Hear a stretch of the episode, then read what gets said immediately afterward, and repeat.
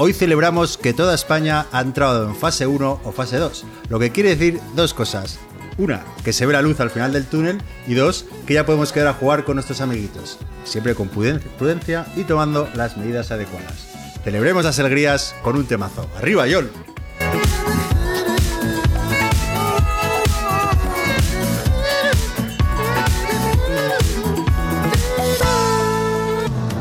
Buenas, sí, y bienvenidos a Qué rico el mambo, el podcast danzón y charachero de juegos de mesa modernos. Yo soy Gaceto y como siempre me acompañan Guille Soria.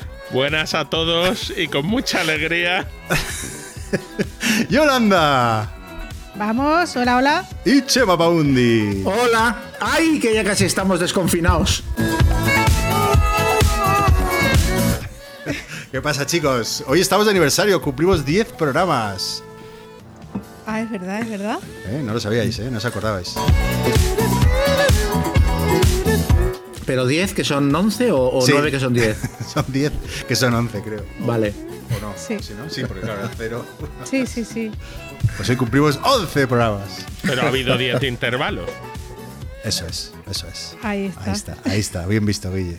Bueno, ¿cómo estamos? ¿Qué tal todo? Un poco mejor, de alegría, un ánimo, ¿no? Ya se nota en el ambiente que el Sí. verano está aquí, Sí. que, que ya podemos salir a la calle un poquito, que... No, A la playa, Ah, es verdad, algunos, algunas privilegiadas a la playa. algunos afortunados. A Yo fui el otro día a Cuarto de Juegos, que ya han abierto las tiendas, algunas por lo menos, y ya pude ir, me dejé ahí un pastel, compré media tienda, o sea, de la- de- del alegrón. A celebrarlo, ¿no? Sí, sí, sí, muy guay. Qué bien, qué bien. Pues oye, nada, si queréis eh, empezamos ya con algunas noticias porque, Chema, tú tenías alguna cosita que querías comentar, si no me Bueno, equivoco. yo quería hacer una actualización sobre el, el running gag del Kickstarter de Conan. Porque es que es increíble, cuando parece que no la van a liar más, la hacen todavía más gorda.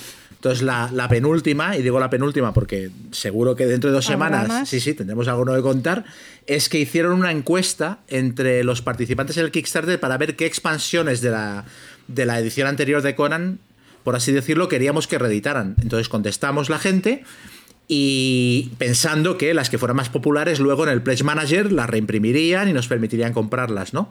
Yo ya tenía la sensación de que el Pledge Manager iba a ser como si abrieran una presa y que la gente se iba a lanzar en plan, tenemos tantas copias de cada, el primero que llegue se la lleva, ¿no? Ya me imaginaba que iba a ser así. Y efectivamente fue así, pero lo, de lo que no informaron es de que eh, eh, la, la encuesta esta que habían hecho no la había contestado en su criterio suficiente gente como para reimprimir las cajas antiguas del juego y entonces simplemente tenían las que les quedaban en el almacén. Entonces se agotaron todas como en los primeros 10 minutos de Pledge Manager. Una, una situación absurda para un Kickstarter, porque no está planteado para que el Pledge Manager sea así. Pero no solo se agotaron en 10 minutos, es que tú veías los números de las expansiones y en todos figuraba que habían vendido más de las que tenían disponibles. En todas. Ah, o sea, tenemos 205 copias, hemos vendido 214. Tenemos 220, hemos vendido 236. Entonces se ha montado el megapollo. Porque claro, eh, se ve que les falló el bot que contaba las ventas, pero no están seguros de que haya quedado registrado en qué orden se las compró la gente. Entonces, igual tú has entrado, estabas desde las 4 de la mañana esperando que se abriera el Place Manager para asegurarte de tu expansión de Conan, y luego resulta que no quedó registrado que fueras el primero que te la compraras, y al final tendrán que hacer un sorteo. Con bolas Y a calientes ahí sacando. Ante notario. Y entonces, Sacando igual te bolas, quedas eh. sin nada de lo que habías pedido. Es que no se puede hacer peor. Madre mía. Lo que mal empieza. Buah, tremendo, ¿eh? Yo, yo ya he decidido que yo pagué, porque aparte luego también dijeron que los gastos de envío serían 30 dólares, han acabado siendo 60 y pico. Yo, yo pagué, o sea, como el que va al dentista. O sea, me voy a comprar lo que quería, me da igual, no voy a mirar ni lo que me gasto y no les vuelvo a hacer un Kickstarter a esta gente en la puñetera vida. Yo que también estaba, yo tenía varias cosas. Yo entré en el pledge de la expansión, pero luego habían metido una colección de cosas, pero es que entré, no me enteraba de nada y en un momento dije, bueno, me quedo con mi expansión básica, que me la envíen, que en efecto los gastos de envío de la expansión básica ya eran más caros de lo que habían dicho. sin añadir nada y dije, no, no me voy a meter en más líos porque además es que son tan poco claros que es que es complicado saber qué estás comprando, qué trae cada cosa, no... Bueno, el Place Manager había, antes el Place Manager enviaron una, una guía de instrucciones, porque es que no se entendía nada. No sé, eran como cuatro páginas que tenías que ir avanzando y no se entendía nada. Yo estuve a punto de comprarme una, una- una expansión dos veces. Eso, eso me suena, lo de comprar algo dos veces. Ah, sí, sí, mira, pues, eh, oh, qué manera, oh, qué finura a la hora de enganchar una noticia con otra. ¿Verdad? Gonzalo, ¿qué ha pasado con GMT? Pues, eh, eh, Imperial Struggles. Nada, eh, yo creo que nos ha pasado lo mismo, ¿no? De un día veo que un cobro de 51 euros y yo, ¡yuhu! Imperial Struggle cobrado, está de camino. Y a los dos días recibo un mail y dice que, querido Olke Sodengel, eh, lamentamos comunicarle que, que ha habido un problema con su tarjeta y ha sido rechazada y no sé qué. Y claro, yo les escribo y yo, perdón, pero no soy Olke no sé cuántos, de hecho ya me han cargado la tarjeta y no tiene ningún problema. Y, y nada, como no me respondían, pues llamé a Yol, que sabía que, que- que también se había metido, y cuenta tú lo siguiente, Yol. Pues nada, que yo no fui tan lista como tú y en vez de mandar un correo y preguntar y esas cosas, pues directamente me lancé en piscina y le di otra vez al botón de comprar, porque digo, esto ha sido fallo mío, o sea, la tarjeta está mal. Metí otra vez los datos de tarjeta, eh, lo- volví a hacer la compra manual y ahora tengo dos cargos en el banco. Entonces les he escrito, ahora, ahora sí, a posteriori, lo que pasa que de eso hace ya tres días y todavía no me han contestado. Pero vamos, que GMT son serios y lo solucionarán. Lo que pasa que a saber cuándo. He estado, he estado mirando porque, porque mm, a raíz de esto que me contabas, eh, justo quería ojear las reglas y justo acabé en un hilo que, es, que claro, está todo el mundo con la, con la misma historia. ¿Y qué pasa? Que, que GMT no ha, no ha vuelto del trabajo hasta el lunes 25, creo que fue, o hasta el día 25, entonces por eso no han respondido. Estaba la Nanda Gumta y dice, no os estreséis, el día 25 empezarán a responder. Y resulta que en teoría no ha pasado nada, ha habido un bug que, que mandaba ese mail, Sí. pero bueno, que el cargo está hecho y demás. Lo curioso es que a mí me ha, desapa- La- me ha desaparecido el cargo de 51 y ahora mi nuevo cargo es de 61. Que no está mal, Pues- pero, pero hostia, son- Oye, mi cargo manual también es de 61. Creo O sea que ese es el. Ese es el. Porque estuve viendo en el hilo y había gente que eh, dice, coño, yo soy de Europa y me han cobrado el de Asia, me han cobrado 20 más. A mí también. Asia". Bueno, ha habido un poco lío, pero creo que ya se ha ajustado y creo que el correcto es eh, el de 61 euros. Por lo que al final vi que había consenso. Oh. Así que, bueno, tampoco está mal para, para uno de GMT, que es tocho. La verdad que tiene un precio 39 dólares, o sea, sale- euros, o sea, más el envío, pero digo que es un precio bastante ajustado. Mm. Pero bueno, ya veremos si llega, cómo llega y, y eso. Espera un segundín, que es que a mí, a mí el email me llegó con mi nombre, entonces estoy viendo si lo he pagado dos veces. ah, te llega tu nombre, pues eres de los afortunados, ¿eh? También ha No, habido. a mí me llegó también con nombre raro. También ha habido pollo con. Bueno, mini pollo con, con el Frosthaven, ¿no? Eh, Guille, tú estás más al tanto de esto. Sí. Bueno, en el Frosthaven han tenido un problema similar al de. al de la gente del Conan. Solo que en el Frosthaven lo van a solucionar. El problema es que él no esperaba tener tanta demanda de Gloomhavens que iba a mandar antes. Y por lo que he entendido y he leído, eh, él ha, vendi- ha vendido más Gloomhavens para enviar antes de los que tiene ahora mismo. Y tiene que hacer un restock. Entonces lo que creo es que lo que ocurre es que este, como pretende solucionar las cosas relativamente bien, obviamente ha lanzado la fábrica para pedir más, porque va a hacer una reedición y además les va a hacer regalos a la gente que les llegue más tarde. No sé si les va a regalar las aventuras solitarias o algo. No lo he seguido mucho porque la verdad es que no era mi caso, pero sí vi que se había confundido, salía pidiendo perdón y indicando a la gente que, que le llegaría un poco más tarde, pero que les mandaría algo. Entonces, bueno, supongo que hay maneras de hacer bien las cosas, que es la de Isaac Childress y de Y luego está Monolith. y Monolith que continúa generando amigos, sí. Oye, yo tengo otra, otra, una pequeña primicia, porque, porque ordenando mis juegos, eh, pues, eh, bueno, ordenando no, viendo la página de GMT a raíz del Imperial Struggle, el Versalles y todos los que están saliendo, vi la, la edición de 1960, que ya me llamó la atención en su día, la segunda edición, dije yo, joder, qué bonita es, qué bonita es. Y bueno, he vendido mi copia de Homoludicus, que era verdad, o de Gabinete Lúdico, creo que era. Gabinete lúdico. Gabinete Lúdico, que es una- una copia estupenda, pero bueno, digo yo, bueno, yo qué sé, típicas cosas que haces impulsivamente y, la vendí. El caso es que contacté con, Jason Matthews, el autor, ya que le hicimos la entrevista y ya que somos amiguetes, y le dije, oye, Jason, acabo de ver en la BGG que se prepara una nueva edición con un modo solitario, con cinco cartas nuevas y tal. Y me lo confirmó. Y me confirmó, y esto aquí eh, espero que nuestro amigo Xavi Garriga, que nos escucha, lo confirme. Dice, tú tranquilo que lo va a sacar de Vir. Eh, porque, la- ah, por cierto, la nueva edición es a propósito del porque se cumple el 60 aniversario de, De- de las elecciones. y bueno, pues eso, que parece ser que eh, hay una nueva edición con cinco cartas nuevas, un modo solitario, y en el que el autor ha filtrado que, que- que cree que De Vir lo va a publicar. Pero entonces no te has comprado al final bueno. la segunda. Con lo cual me he quedado sin 1906. Pero te ha pasado lo mismo que con el de los samuráis. exacto, exacto, soy anormal. que- Así que. Mi edición eh, bueno. de Z-Man es muy bonita, del 1960. ¿Sabes lo que pasa? Que lo- lo- me gustan mucho las ediciones de GMT con ese brillo que tienen las cajas y como son más gorditas y Sí, tal. sí, sí, como que sí. pienso que van a durar más. Y, Mm. y, bueno, sí, mira, dice el gilipollas. Para que negar. El resumen. Exacto. Bueno, y una última noticia, bueno, que no, una última noticia que nos va a servir para enlazar con el primer tema de debate de- del día. Y es que el pasado 18 de mayo nos levantábamos con la siguiente noticia. Abro comillas. Lamentándolo mucho, hoy tenemos que anunciar que tenemos que posponer la celebración de Spiel. Ten. Joel, mete aquí música dramática. Violín. Sí, sí, violín. Sí, queridos oyentes, la meca del juego, el maná de los compradores y compradoras compulsivos, el potosí más codiciado Essen, se ha cancelado y en su lugar habrá una edición digital. ¿Qué consecuencias tiene esto para las editoriales? ¿Cómo se lo han tomado las principales editoriales españolas? ¿Qué les parece la idea de hacerlo en digital? Hemos hablado con algunas de ellas y esto es lo que nos han comentado. Empezamos con Álamo de Maldito Games. Qué rico el mambo. Nada, un abrazo Gonzalo y Yol. Aquí Álamo al habla de Maldito Games.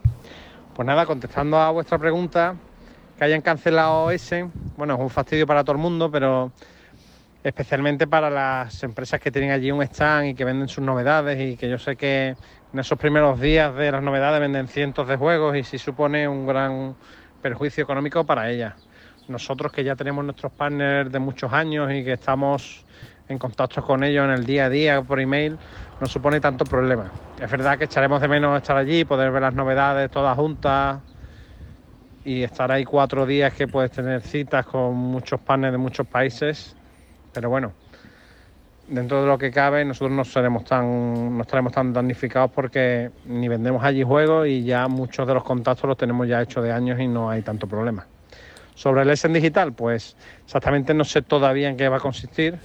Cuando ya lo terminen de definir, pues veremos de qué manera podemos participar nosotros o podemos estar en contacto con otras editoriales, etcétera.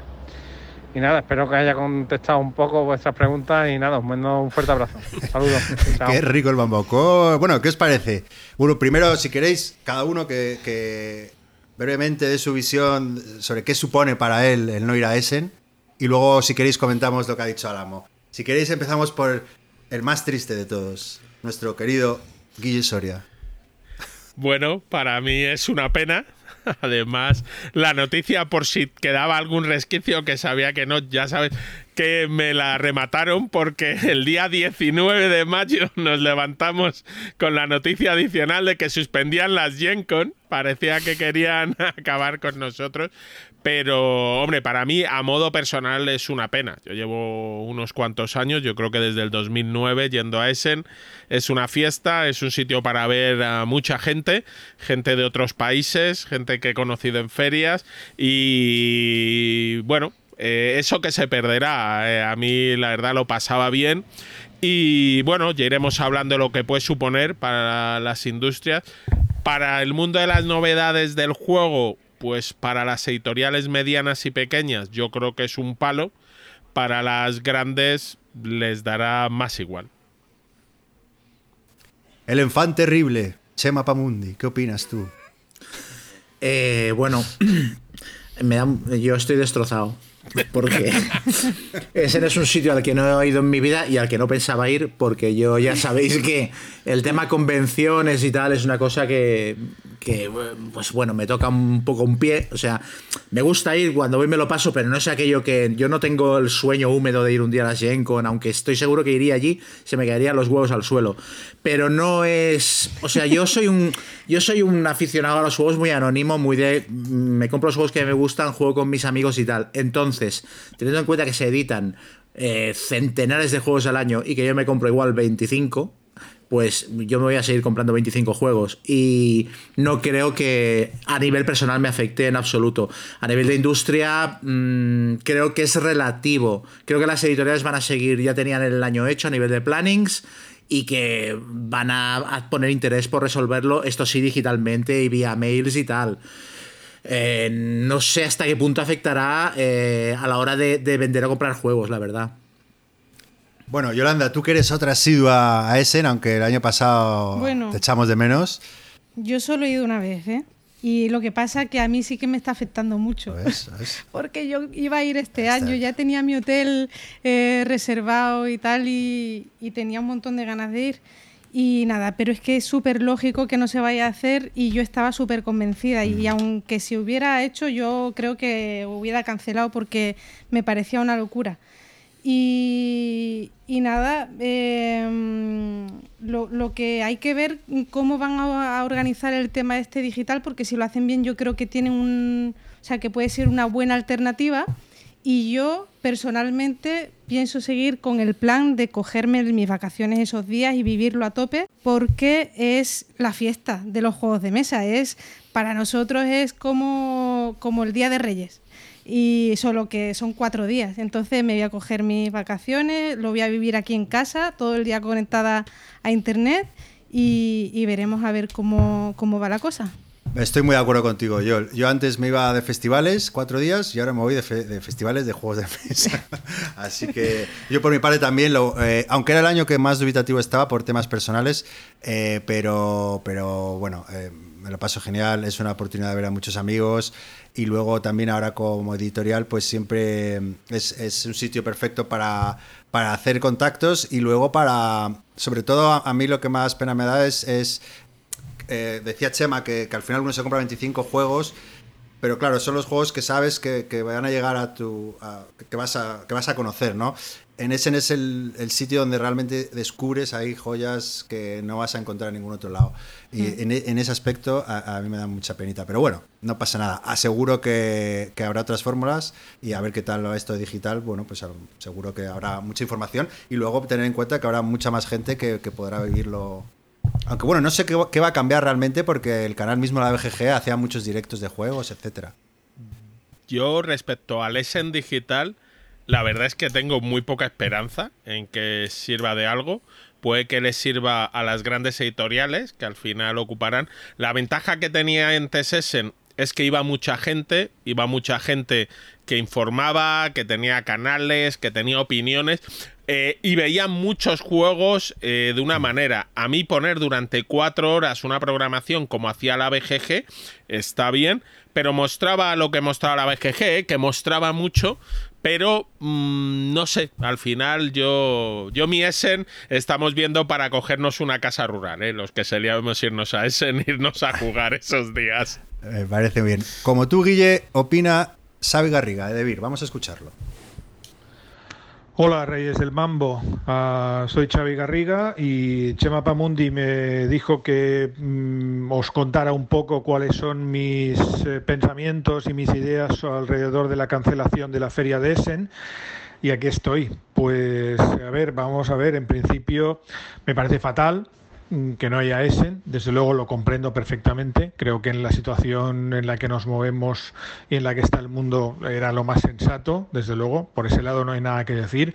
Es más, obedece a una tendencia que ya se ha visto en, en todas partes. Se ha cancelado GenCon, se ha cancelado la UK, la UK Game Expo, se ha cancelado Essen y probablemente no podía ser de otra manera.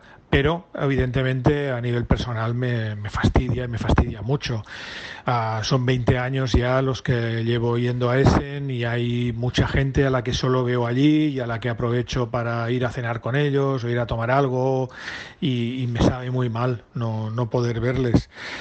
Desde un punto de vista profesional, Aquí hay dos vertientes. Una es, nosotros eh, de Vircon vamos a Essen a dos cosas. Vamos a comprar juegos y a vender juegos.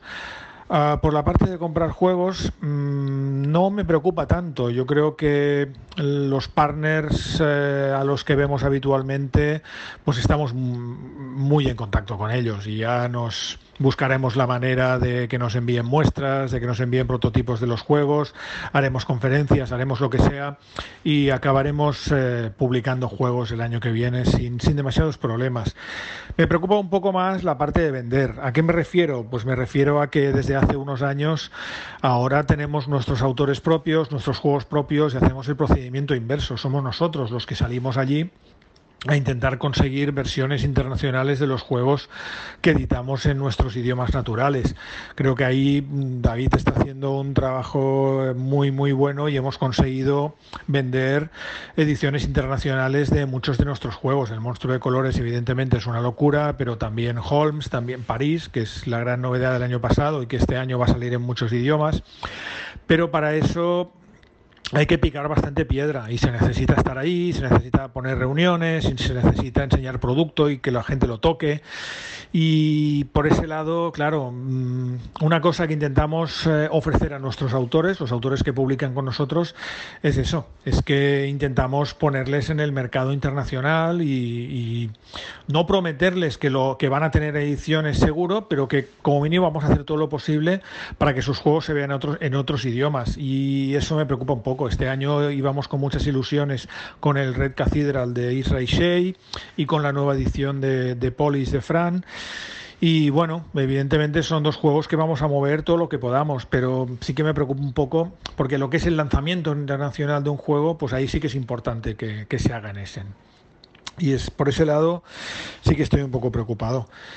Y luego también me pregunta Chema cómo veo el tema de las convenciones online. Pues sinceramente no tengo mucha fe en esto. Ah, creo que, mira, yo he estado siguiendo estos días que han hecho la, la Board Game, Geek uh, Convention Online y bueno, sí, te sientas, ves unos vídeos y tal, pero no es, no es ni una sombra de lo que, de lo que es la, la cosa auténtica. Por tanto, honestamente no, no estoy demasiado convencido con esto. Y bueno, ya está, no me quiero enrollar mucho más. Ya sé que normalmente os salen programas largos, pero no quiero que os salgan larguísimos, así que por mi parte creo que eso es todo. ¿Vale? Muchísimas gracias. Apadeu. ¿Cuánta razón tiene Xavi que no, no es lo mismo el olor a pretzel ese que, que, que manas durante... y a patata frita. patata frita que manas durante cuatro días y, a verlo digital. Pero me, ha parecido curioso sobre todo el... Qué diferente, ¿no? Las dos, podemos decir, creo que sin, sin equivocarme, eh, las dos grandes editoriales españolas, la, diferente visión, ¿no? Que tiene una de otra. Es verdad que una vende eh, y otra simplemente compra. No sé, ¿qué opináis? Bueno, respecto a. Eh, quizás sí que, matizando lo que he dicho antes, a la hora de vender, a la hora de tener que llevar tu producto y presentarlo, es diferente y necesitas estar allí machacando para asegurarte un contrato y una venta, ¿no? Y luego también que a nivel de lanzamiento te dé una proyección que, posiblemente, si te limitas a lanzarlo eh, eh, desde tu editorial, pues no la tengas, ¿no? Pero luego a nivel de. A nivel de evento, claro, es que, hay que aquí hay que diferenciar Em, el 99% de la gente que no va a Essen no se va a ver afectada. La gente que va, por supuesto, sí. Yo tengo el ejemplo que siempre lo pongo del Festival de Sitges. Festival de Sitges, de momento, sigue diciendo que no cancela y que van a hacer un festival virtual. Eh, reducido en cuanto a duración y el otro día ya informaron de que posiblemente lo que harán será que como es un festival que vive de la venta de entradas, eh, toda la gente que va acreditada tendrá que acreditarse de manera virtual. O sea, te darán un código y tú verás las películas en tu casa por internet. Y el aforo de las salas de Sitges simplemente lo utilizarán para vender entradas al público con el tercio aforo que se permite y tal. Claro, yo mi primera reacción fue, a ver, yo, Sitges para mí es vivir la experiencia del Festival de Sitges. Yo no trabajo para el Festival de Sitges. Si a mí el Festival de Sitges me lo reducen a quédate en tu casa, mírate las películas por internet y escríbenos una crónica diaria, yo paso de hacerles el trabajo. Entonces, en Essen es muy posible que, eso suceda y, que eso mm, mate un poco la experiencia del, del, Essen virtual que quieren montar. Que haya mucha gente que simplemente diga, bueno, me conecto, veo un vídeo y ya está. ¿Alguno quiere comentar algo? O si no, ¿sí, Guille? No, bueno, podemos seguir si quieres. Vamos a escuchar la opinión de, la gente. que escucháis la opinión de Sergio Viteri y Zacatrus, que también eh, es un caso curioso porque no solo también distribuyen. Vamos a ver qué, qué opina Sergio. Bueno, pues parece que efectivamente es en, está en las nubes, aunque digan que, que está en, la nube, eso ya eh, está por ver todavía. Pero bueno, desde, desde nuestro punto de vista, pues, pues eh, claro que es una faena, eh, es en mola, mola muchísimo por un montón de cosas, no solo por el, el negocio que se hace allí, ¿no? sino por, por un punto de encuentro, no solo con, con gente, con partners internacionales, sino con, con el propio mercado español, que al final pues salen cosas muy chulas, nos lo pasamos todo fenomenal eh, y últimamente además pues con el stand este compartido que, que montamos con otras editoriales españolas, pues todo, todo es estupendo y, y, y mola muchísimo. Es, es, es, una faena no poder ir.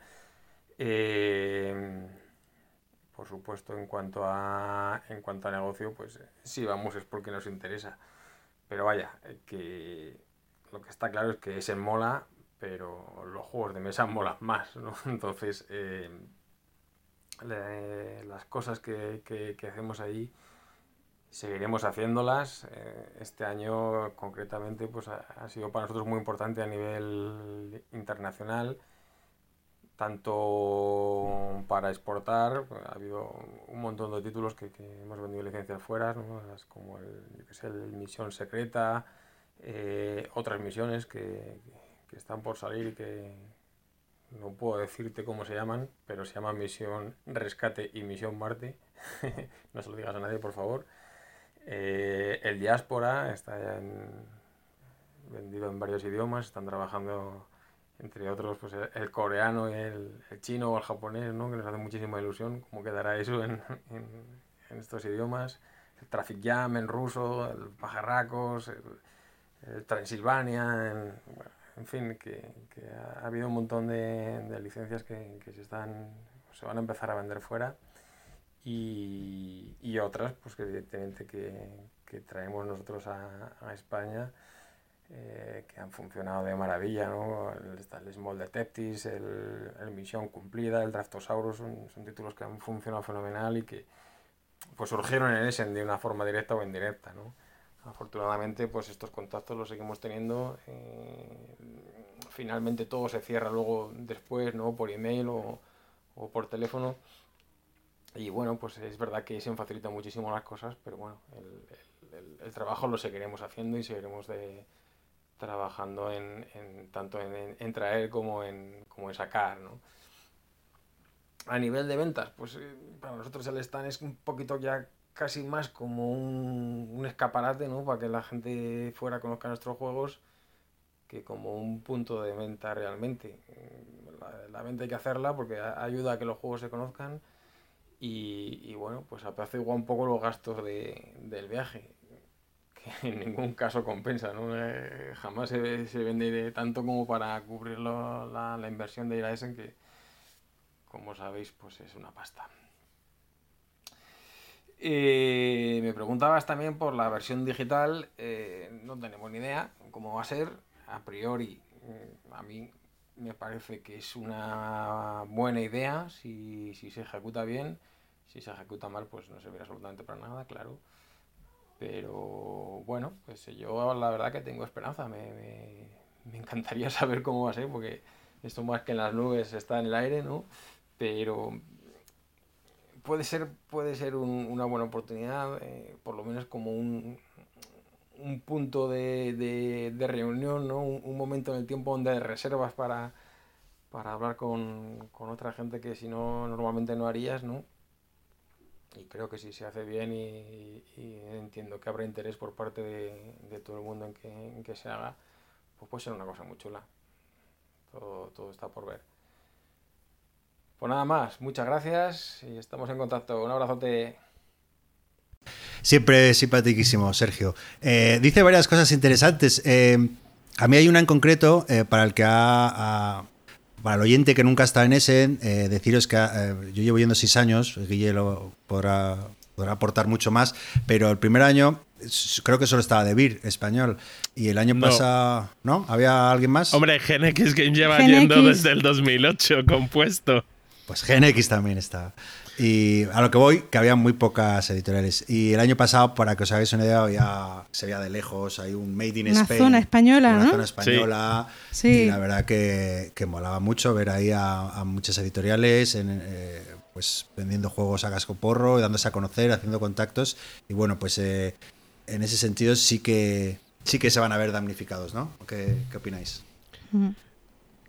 Sí, bueno, un poco lo que dicen, a ver, eh, Essen es el escaparate de publicidad eh, que te puedes permitir como una editorial pequeña o mediana. Tú vas ahí, enseñas tus juegos, eh, la gente puede ver tus juegos, mucho reviewer, mucha todo lo que es los medios que hay en la industria del juego está en Essen. Otras editoriales, entonces para vender juegos, para vender tu producto, para que lo conozcan fuera de tus fro- fronteras, ese es fundamental. Como dice Sergio, porque nosotros vamos, eh, eh, estamos en el mismo puesto con ellos, eh, al final cuando haces un puesto grande empiezan a multiplicarse los costes y no llega a rentabilizarse, pero pagas, al menos te pagas algo con las ventas, pero no es el objetivo, el objetivo es que te vean, vendas tu producto y luego con respecto a otras editoriales, tú tienes los contactos, eh, te intercambias emails, te intercambias tal, pero eh, tienes al final la posibilidad a lo mejor de tener 24 reuniones, 20 reuniones, una cada hora, como quien dice que está aquello abierto, con otras editoriales de otros países, con posibles partners, para enseñar tu producto, ver qué producto tienen ellos. Y en digital, organizado eso, al final es más complicado porque, bueno, tendemos yo creo un poco a procrastinar, a hacer las cosas, dejarlas para el futuro. Entonces en ese, como no te quedan más huevos, se, se montan las citas, se monta tal. Y luego el ambiente, ¿ves? Yo echaré de menos que Sergio este año no me podrá invitar a gominolas, que siempre llevan gominolas para el puesto. Pues cosas como esas se perderán, pero...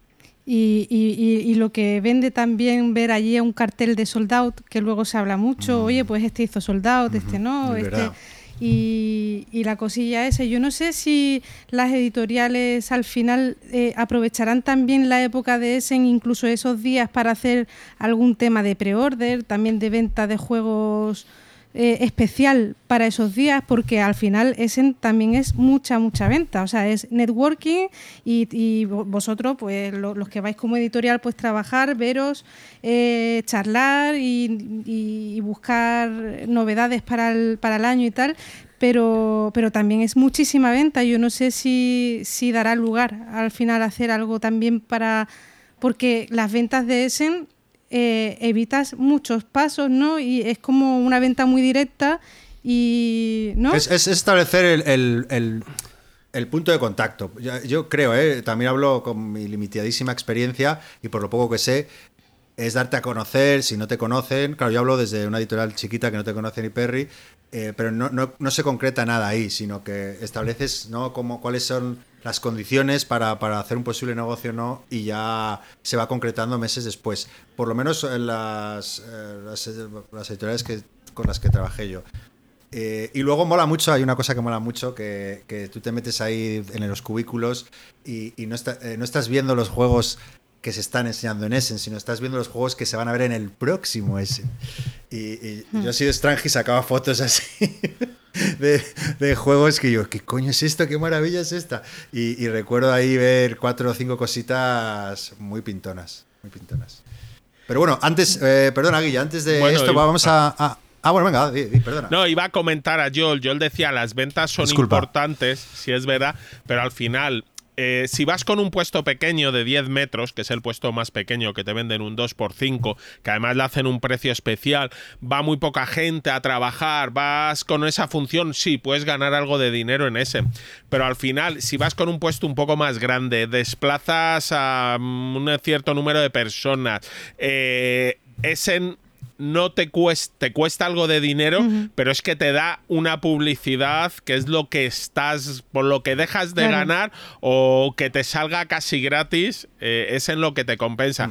Hay editoriales que sí venden unas tiradas, pero tampoco a veces se tira tanto para Essen, pero te interesa más eso, el que se vea y además el que va a Essen a ver, bueno, perdón, el que va a Essen no, pero un 5%, un 2% de los que van a Essen tienen canales, tienen podcasts, eh, son bueno, pues es a esos a los que te interesa vendérselo para que posteriormente puedan hablar de ello. Y si haces una buena impresión, pues se te venderán tu juego.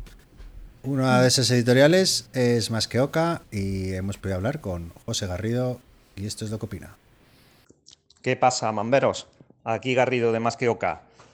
Bueno, me han pedido que comente sobre lo que ha pasado con la cancelación de Essen, que por otro lado era bastante, bastante evidente, y en sobre cómo nos puede afectar a nosotros eh, como editorial.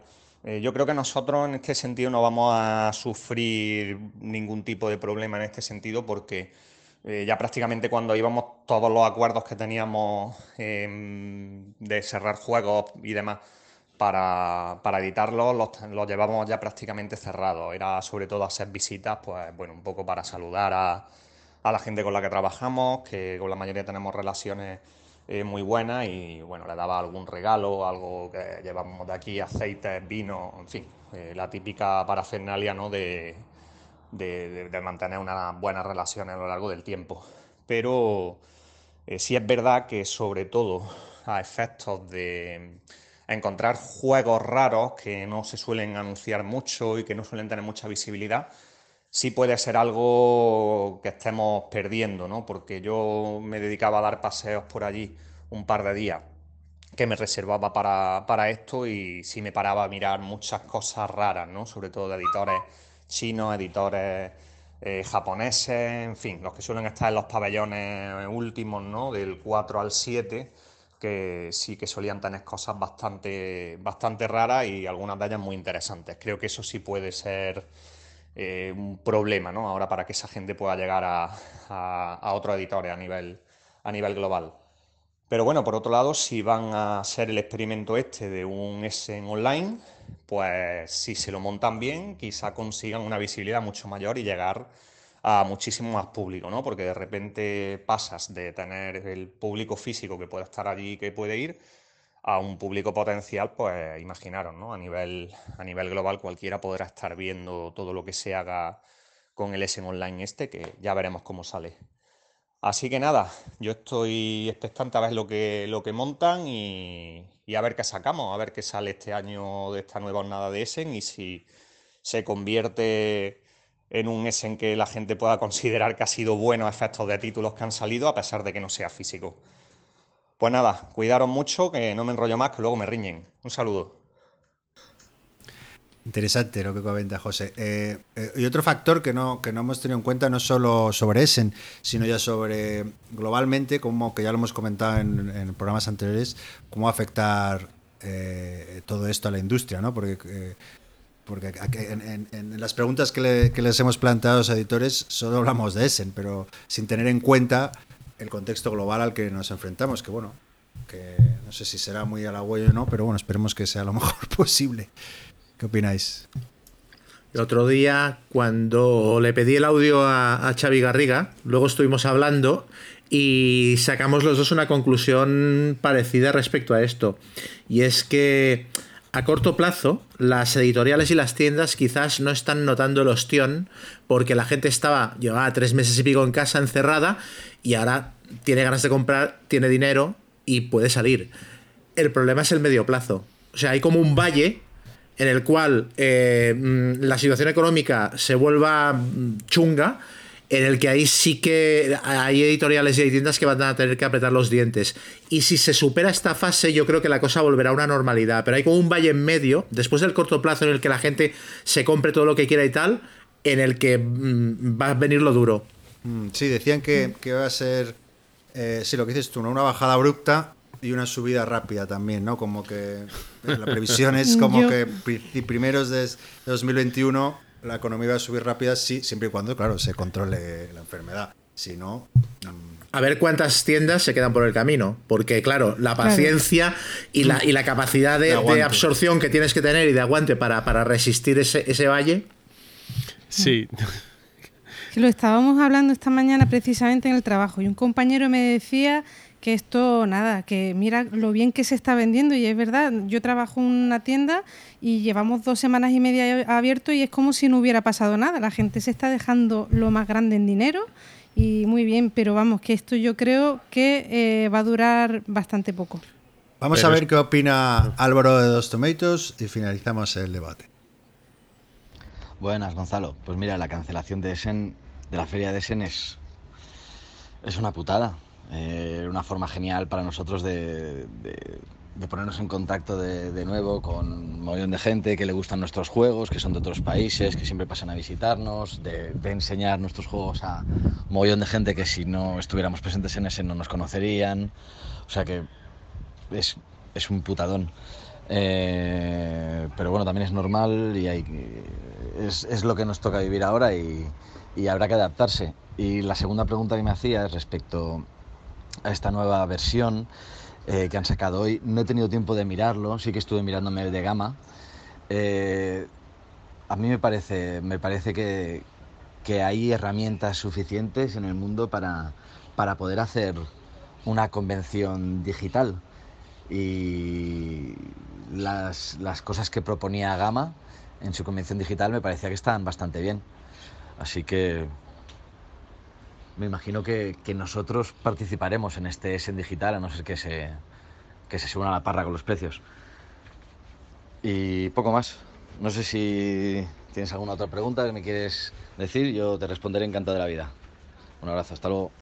Guille. Bueno, eh, a ver, como resumen al final, lo que estamos viendo es que las editoriales que llevan un producto propio lo ve muy complicado para su producto creado, que es las que más daño va a hacer Essen al creador medio, pequeño que lleva su producto y lo intenta vender. En efecto, las que se dedican más al tema de traducir y traer juegos, yo creo que no lo van a notar apenas la falta de Essen. Eh, y luego supongo que editoriales que estuvieran empezando, que quisieran hacer esto mismo, sí lo van a notar mucho por el tema de no van a poder hacer esos contactos que se hacían en Essen. Eh, eso como respecto a lo que vemos. Luego lo que hablábamos antes de la industria, de si crecerá o no, es que en España tenemos que saber qué nos va a ocurrir con la economía y hasta dentro de unos meses no tendremos ni idea. Y en función de cómo vaya, pues veremos si eso, si el espejismo que decías, yo, el de en las dos semanas, es que en estas dos semanas estáis vendiendo dos meses y medio realmente de ventas. Eh, luego a ver cuando pase si se, si, se mantiene el ritmo normal o empieza a notarse. Que iba a decir una cosa también y ya terminamos si queréis, que a ver si lo hacen eh, un poquito mejor que lo de la UK Game Expo, que tenía que ser este fin de semana, bueno, tendría que, estar ocurriendo ya y no, no sé vosotros si habréis escuchado algo, pero yo nada, cero. O sea, ni de qué juegos se supone que se van a presentar allí, ni si están haciendo algo eh, online. De hecho, me metí en la página web y había muy, muy poquita información. Es que yo creo como les ha pillado en el ojo del huracán, ¿no? Que, que habrán, las editores habrán dicho, me, ¿no? A lo mejor les ha pillado con el pie cambiado. raro que sí, no sé, un poquito de comunicación acerca mm. de algo, pero no he visto nada. En Essen hay, hay tiempo, desde luego, para organizar algo algo bueno. Entonces, a ver, a ver qué pasa. Bueno, antes de que nos inunde la melancolía y nos hundamos en la depresión, Guille, he de decir que, investigué un poquito y Dominic Meltzer, que es el, director del festival eh, ha dicho que, la compañía es financieramente segura y que, y que se pueden permitir cancelar el evento sin ningún problema. Así que nada, esperemos que en el 2021 podamos celebrar ese por todo lo alto. Así que nada, pasamos a ver la siguiente sección. ¿Qué juegos hemos probado?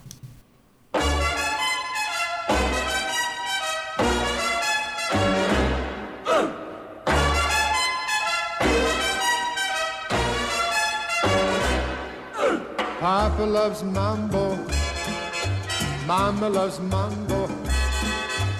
Look at him sway with it, getting so gay with it, shout no lay with it, wow. Papa loves mambo. Papa loves mambo. Mama loves mambo. Pues nada, Yul. Hoy te doy a ti la vez para que empieces y nos ilumines. Empiezo. Dale ahí. Muy bien. Bueno, pues voy a hablar de un juego eh, pequeñito, eh, se llama eh, Fantasy Realms, una pequeña joya. Es eh, un juego que curiosamente está catalogado en la BGG bueno, y en la caja como un juego para tres, de 3 a 6 jugadores, pero como más me gusta jugarlo es a 2, que es una variante que incluyen en la caja que, que lo que hace es que el, que el juego no, no sea tan caótico y tal y haya más control. Y nada, de, lo que se trata es de hacer una mano de cartas, de siete cartas, la mejor posible y, con ella ganar al resto de jugadores. Entonces, las cartas tienen un- una puntuación base. eh, lo que pasa es que eh, depende de cómo la- las combines con otras cartas, pues vas a ganar más puntos de victoria al final de la partida con ellas. Y es eso, hacer una buena combinación para que sea mejor que el resto, ganar más puntos de victoria y ya está. ¿Por qué me gusta tanto este juego? Porque tiene lo que tienen lo, que tiene que tener para mi gusto un, filler de este tipo, que es que siempre, siempre, siempre que juegues una partida, siempre te quedes con ganas de repetir. Y con este pasa. O sea, jugamos el otro día una partida, pues al final no fue una, fuera un tres. Eh, me lo he llevado al trabajo muchas veces para el ratito de la comida y nunca, nunca hemos jugado una sola partida. Y eso dice mucho ya del juego por, por una parte. Y luego otra cosa que me gusta mucho es que eh, tiene un componente de la mecánica Push Your Luck que a mí me encanta y es que eh, cuando estás viendo las cartas eh, hay combinaciones a lo mejor de tres cartas únicas cuando conoces las cartas esto lo ves. Entonces hay una combinación que son, si la consigues, pues ciento y pico de puntos. Entonces tienes que valorar si te merece la pena ir a por esas cartas, eh, que va a depender un poco también de la suerte, de cómo robes y tal, eh, o, no, no ir por ello y irte más a lo seguro y tal. Y entonces al final, pues esa cosita de intentar hacer la combinación perfecta, hacer muchísimos puntos al final de la partida, pues es lo que le da salsilla, porque es complicado conseguirlo y, y está guay. No sé, a mí me gusta un montón este juego. A mí me ¿Lo gusta mucho, sí. Sí. A mí me gusta. A mí, yo lo único que le encuentro es, bueno, lo que le encuentra a todo el mundo, que es el sistema de puntuación, que es bastante farragoso.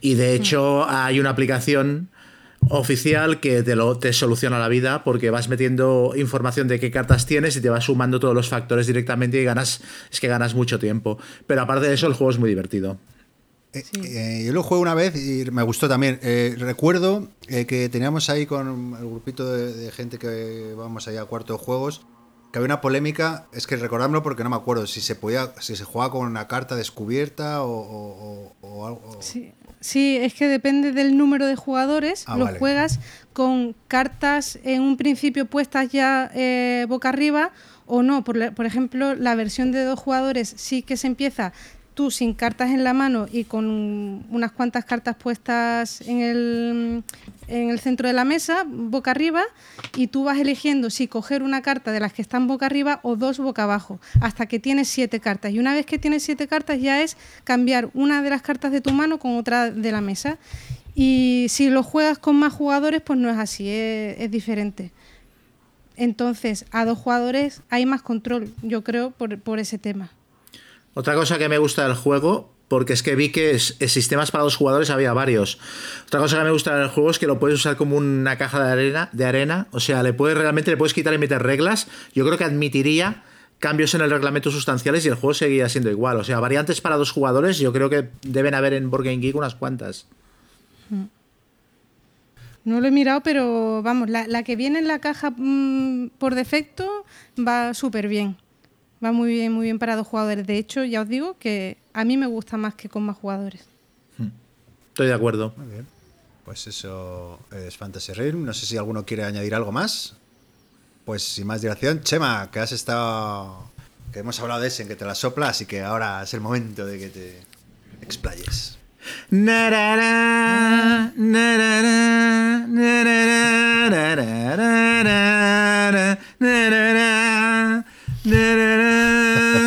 Dinosaur Island.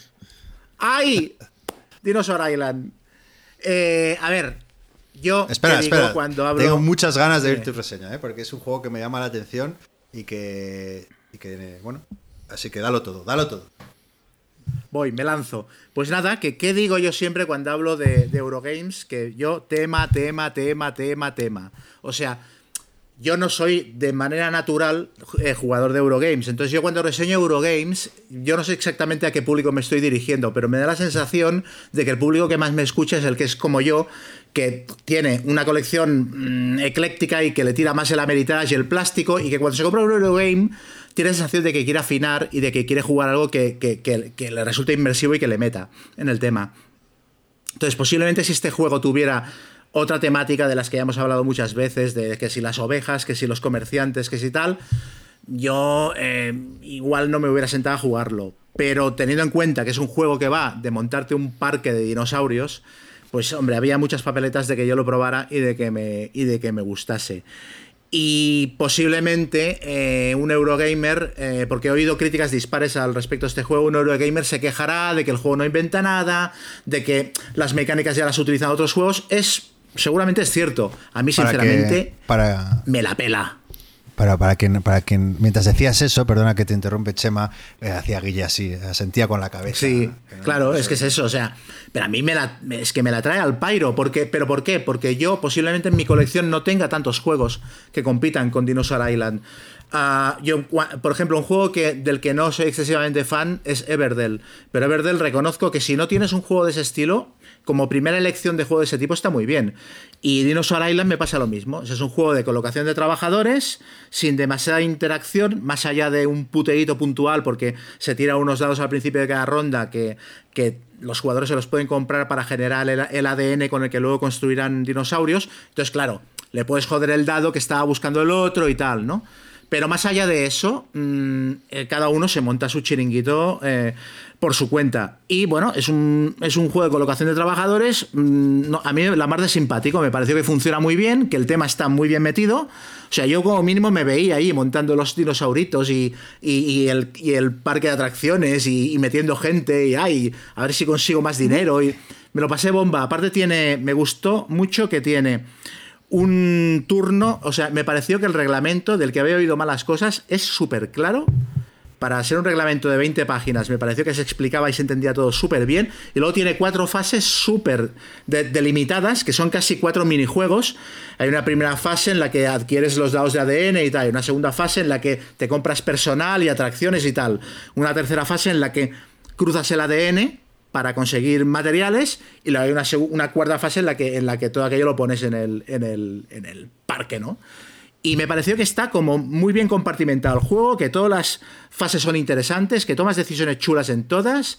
Y, y luego que tiene cosas que dan mucha risa, el rollo de que tú tienes un nivel de seguridad en el, parque y los dinosaurios te dan un nivel de peligro. Entonces tienes que intentar que el nivel de seguridad esté por encima del nivel de peligro, porque si el nivel de, peligro está por encima, los dinosaurios se comen gente. Entonces, al final del, turno tú sacas una serie de, de visitantes, que son los que vendrán a tu parque de atracciones, y, y los dinosaurios se pueden comer aparte de esa peña, ¿no? Entonces ya no te generan recursos. Entonces, claro, tienes que jugar un poquito en plan, bueno, yo quiero seguridad para todo el mundo o voy a tumba abierta y si se comen a cuatro, pues oye, tu mala suerte, ¿no? Y eso me pareció muy cachondo. Y luego también que hay algunos visitantes que son gamberros, que son de otro color y que los ca- sacas y no te producen, se cuelan sin pagar, son los últimos a los que se comen los dinosaurios y están ahí básicamente dando por el saco. Ah, nada, me pareció que funciona muy bien a dos. Eh, tiene un modo de juego corto y un modo de juego largo. Me parece que el modo de juego corto es el típico tutorial que se acaba antes de que la partida sea interesante. Que lo que mola es el juego medio o largo. Pero eso, como que no hay interacción prácticamente, funciona bien a dos, a tres, a cuatro. Mm, No he probado el modo solitario, pero no me interesa porque es el típico modo solitario de, a ver, haz los puntos que puedas y luego intenta batir tu propio récord, que a mí me parece muy interesante. Pero es que mm, me pareció que está muy bien, muy bien. Lo peor que puedo decir del juego es que ocupa una cantidad de mesa que no es de este mundo. O sea, es, es delirante la cantidad de mesa que necesitas para jugar. Oye, y yo solo lo he jugado una vez, pero eh, creo recordar que en la partida tienes que tienes que sacar como unas cartas de objetivo, ¿no? Para cumplir. Sí. Sí. Y puede ser que algunas alargaran demasiado la partida, otras las hicieran más cortas. No- estuvimos comentando eso, que había unas cartas como que no estaban muy bien medidas, no sé si luego lo corrigieron o qué, pero estoy hablando de la edición. Kickstarter, ¿eh? primera que salió. Claro, yo la que jugaba es la de Debir, que no sé si es ya una reedición o algo así. Yo de lo que te puedo decir de las cartas de objetivo, que eso es otra cosa chula, que sacas tres cartas de objetivo y luego un número también de cartas que no recuerdo cuántas son de, de giro dramático, no sé cómo se llama, de, de giro de guion, que te cambian reglas del juego. O sea, cada partida es un poquito distinta. Lo peor que puedo decir de las cartas de objetivo es que genera un poco el efecto goma que hablamos Guille y yo del, del Colosseum. O sea, es un juego en el que es fundamental en ciertos turnos ser el primero. Porque eh, cuando tú cumples un objetivo pones una ficha encima y ya ningún otro jugador lo puede cumplir. Y te dan muchos puntos de victoria. Entonces, yo no sé si con más partidas puede establecerse la táctica de voy a quedar último. Porque el factor de compensación de quedar último es que vas primero el turno siguiente. Y a veces eh, los primeros turnos no es tan importante, pero cuando ya estás a media partida, a veces es fundamental. Por, por alusiones, que hable el Eurogamer. Sí. A ver, yo el juego. A ver, el juego está entretenido. Me parece un juego que tiene buenas ideas, tiene ideas muy graciosas. Pero para mí tiene varios problemas. El primero es haber visto la edición Kickstarter y luego la edición que ha sacado de Beer. Si nunca has visto la edición de Kickstarter, no hay ningún problema. La edición de Devir es chulísima y tiene muy buen precio. Pero si has visto la edición de Kickstarter, que tiene distintos di di dinosaurios, distintas figuritas, cada uno de un tipo, que tiene unas monedas que vienen a pesar unos 15 kilos, que todo el mundo cuando ¡Ay! cogía la caja se le partía la muñeca. Pero Eh, no me digas eso, que me la compro. estas cosas. Lo siento por ti, pero era así. Y luego, el juego, a mí me parecía. eh, el tema de los visitantes, yo lo he visto en varias partidas y para mí mete eh, demasiado azar eh, en ciertos momentos. Entonces, en la partida corta no me importaría porque es relativamente rápida, pero es verdad que el juego te presenta muchas cosas y en la partida corta como que te quedas eh, pidiendo un poco más, pero como juegues una partida larga o te salga alguno de los objetivos que la alargan eh, y enganches tres manos malas de robar a los hooligans o no sé cómo los habrán traducido, eh, claro, tienes como muy poco control sobre sacar fichas de una bolsa, mientras que el de enfrente las saca la rosa, tú sacas los hooligans y vas diciendo, "Mm, pues el juego está muy bien, pero estamos tirando muchos dados. Entonces, si juego al juego largo, influye mucho este tema de azar, que además no lo compensa nada de alguna manera. No es que diga, joder, pues los hooligans que saco al turno siguiente que me restaran, que me previnieran de volver a si vuelvo a sacar muchos hooligans. Eh, no sé, a mí eso no me pareció. Y luego, hombre, sí vi alguna vez lo de, espera, que me interesa ganar algún punto menos para el turno que viene elegir primero. Entonces jugar un poco a eso, pero bueno, es una estrategia de juego, no me pareció lo del Coliseum, no llega a los extremos. Y ya te digo, luego tiene cosas muy buenas, entonces yo como para un euro medio para jugarlo, bueno, me parece entretenido. Para alguien que tiene que juega mucho este tipo de juegos, me parece que tiene demasiado azar, yo le recomendaría otro, pero para jugarlo con un jugador más casual, a lo mejor no tan acostumbrado a juegos o que no o- y que le gusta más echarse unas risas eh, y le da igual todo, como cuando juegas más a temáticos, está bien, porque crea una historia, te ríes cuando llega el T-Rex y se come a tu último visitante, que bueno, que es perder uno de fama. Entonces, yo tengo unas sensaciones mixtas, ¿eh? Respecto al juego. Yo lo, yo lo resumiría en lo que has dicho. O sea, por ejemplo, yo cuando reseñé Lords of Waterdeep, yo lo pongo en el mismo nicho. En o sea, yo es un juego que lo llevaré a mi casa cuando vuelva a Barcelona y en mi grupo triunfará, porque es que nos meteremos, en- o sea, estaremos creando dinosaurios y haciendo un parque de atracciones y, y nos olvidaremos de, de las posibles pegas que tenga el juego en cuanto a equilibrio de juego y, y duración, El tema etcétera. lo puede. Sí, sí, a mí el tema es que me ganó. O sea, Sí. Oye, también os digo que el tema es A posible mí me que no me llama deje... mucho por eso. O sea, yo siempre estoy ahí para comprármelo y al final no, pero el tema, los dinosaurios, las fichitas, los Sí. colores que tiene, la caja es muy chula. O sea, es algo diferente. Sí. Oye, ¿y de, dificultad cómo anda? Comparado, no sé, ¿se puede comparar con otro juego? Por, por saber. Yo, yo medio, no medio, ¿no? Sí, medio. medio, bueno, en- medio en, duro. En Game Geek aparece con una dureza de 3 sobre 5, pero yo nos sentamos a leerlo porque no me dio tiempo de leerlo antes. En plan, bueno, vamos a aprender a jugar mientras leo. Y en, en 15 minutos estábamos jugando y no hubo, ni, hubo, no hubo ni que pararse a leer los ejemplos de las reglas. O sea, me pareció que estaba súper claro el reglamento. Entonces, quizás es un juego eh, complicado, pero muy bien explicado. Muy bien. Pues eso era. Dinosaur, ¿Cómo se llama? Dinosaur Island. Dinosaur, Island. Ah, por cierto, perdonad. Eh, eh, ¿Alguno ha probado que sacar una versión a 2 del juego? Que me llamó la atención, que me gustan mucho esos de cajita pequeña. Yo no lo he probado, pero lo he hablado y es que lo ha dicho. Chema lo ha resumido muy bien. Es que el juego se juega muy bien a dos. Ya, Entonces gracias. el duelo Sour Island al final llegas y dices, ¿para qué me hace falta esto? Los juegos Claro. que se juegan bien a dos no lo entiendo. Yo en eso, el Seven Wonders Duel veo maravillosa la versión a dos, porque el juego no es jugable a dos, el otro, pero en estos al final es un error y no te aporta tanto la versión a dos. El juego bueno es el multijugador que puedes jugar a dos. Sí, es que eso no se nota. No se nota. Pones la música de John Williams y a disfrutar.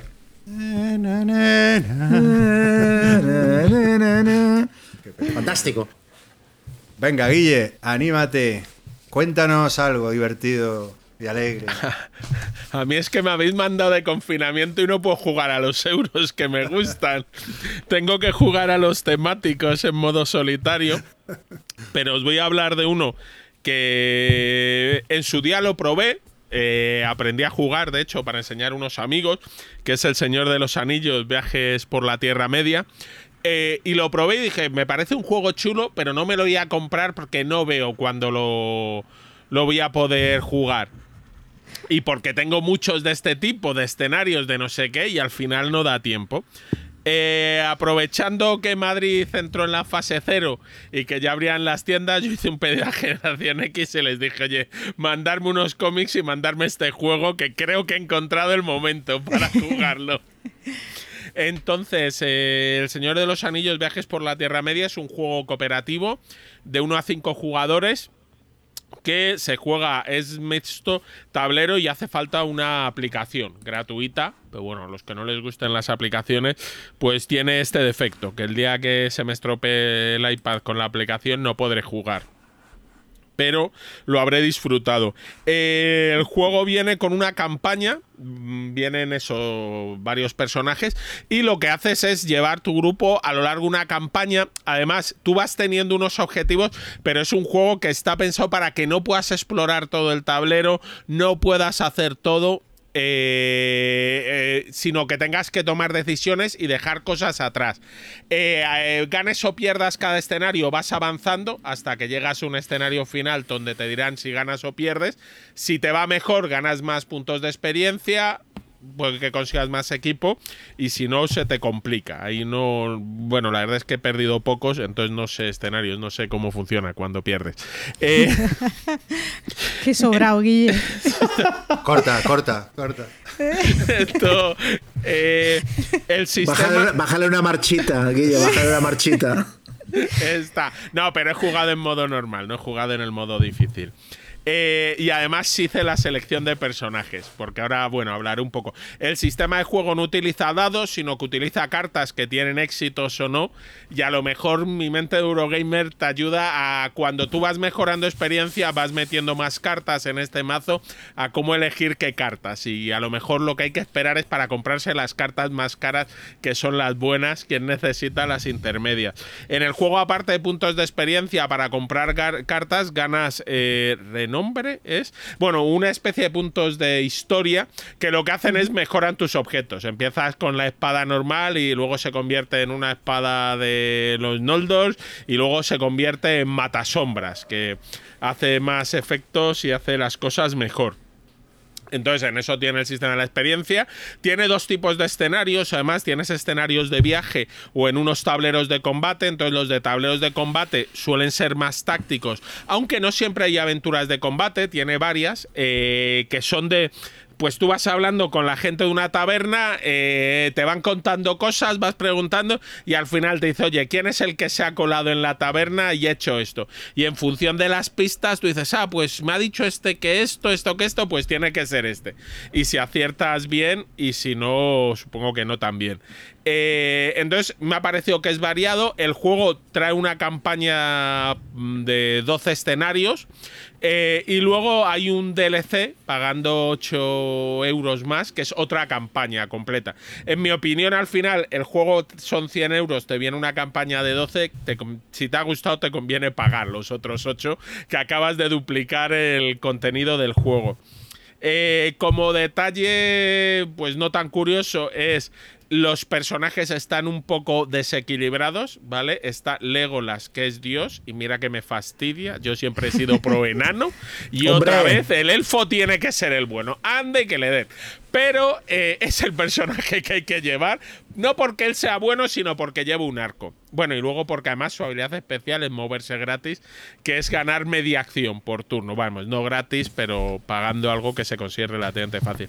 Entonces el juego te mete, tiene parte de personajes de la película y parte inventados.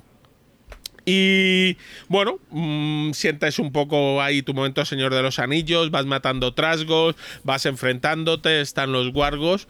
Eh, a mí me gustó, yo soy fan del Señor de los Anillos, eh, entonces el juego tenía avisos a gustarme. Y luego es un juego de los de Fantasy Flight Games que siempre reconozco que para mí hace juegos correctos, casi siempre. Yo eh, esta es la frase que decimos siempre, Fantasy Flight Games te va a garantizar el empate. Habrá veces que te garantice la victoria, que será un gran juego, pero es raro que te encuentres un juego suyo mal. Y luego lo malo es eso, tiene los detalles de Fantasy Flight Games. Te compras el juego y los malos al lado te venden la caja de 15 euros. De aquí están las tres figuritas de los malos especiales con nombre y apellido. Que si no pones otra con una banderita, pero ya te lo empiezan a trocear. Y luego parece que lo malo de Fantasy Flight se les ha acabado, entonces últimamente se dedican a sacar menos contenido, entonces que quizás parece que ha tardado mucho en sacar la expansión próxima que habían anunciado para estas fechas y que han retrasado a julio, donde pues esperemos que saquen otra nueva campaña eh, y viene casi tanto contenido como en el básico y cuesta casi tanto como el básico. Pero ese es el Señor de los Anillos, no sé si alguno lo habéis probado. Sí, yo lo, he probado y, bueno, un poco como, como tú, lo has definido creo que perfecto, correcto. Correcto, pero no, no, A mí no me emocionó, me lo pasé bien, ¿eh? Jugué tres partidas, y, dije, bueno, hasta aquí, porque me parecía todo un poco, un poco lineal el juego, me pareció. Creo, eh, soy víctima de los tiempos que corren y no tengo mucha paciencia y le di carril, pensando en que no se vaya el hype y lo pueda vender.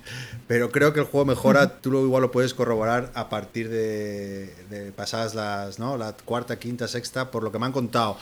Te tengo una amiguete a Pirracas que lo he visto ahí en Twitter, que lo ha jugado mucho, que le gusta mucho y bueno, a pesar de eso, si eso es así, que Guille tú lo podrás decir o no, no, no me arrepiento de haberlo vendido. Ese sí que no me arrepiento. Eh, me lo pasé bien, lo dices tú, me parece un juego correcto, e inmersivo, con el rollo de la app, eh, bonito y tal.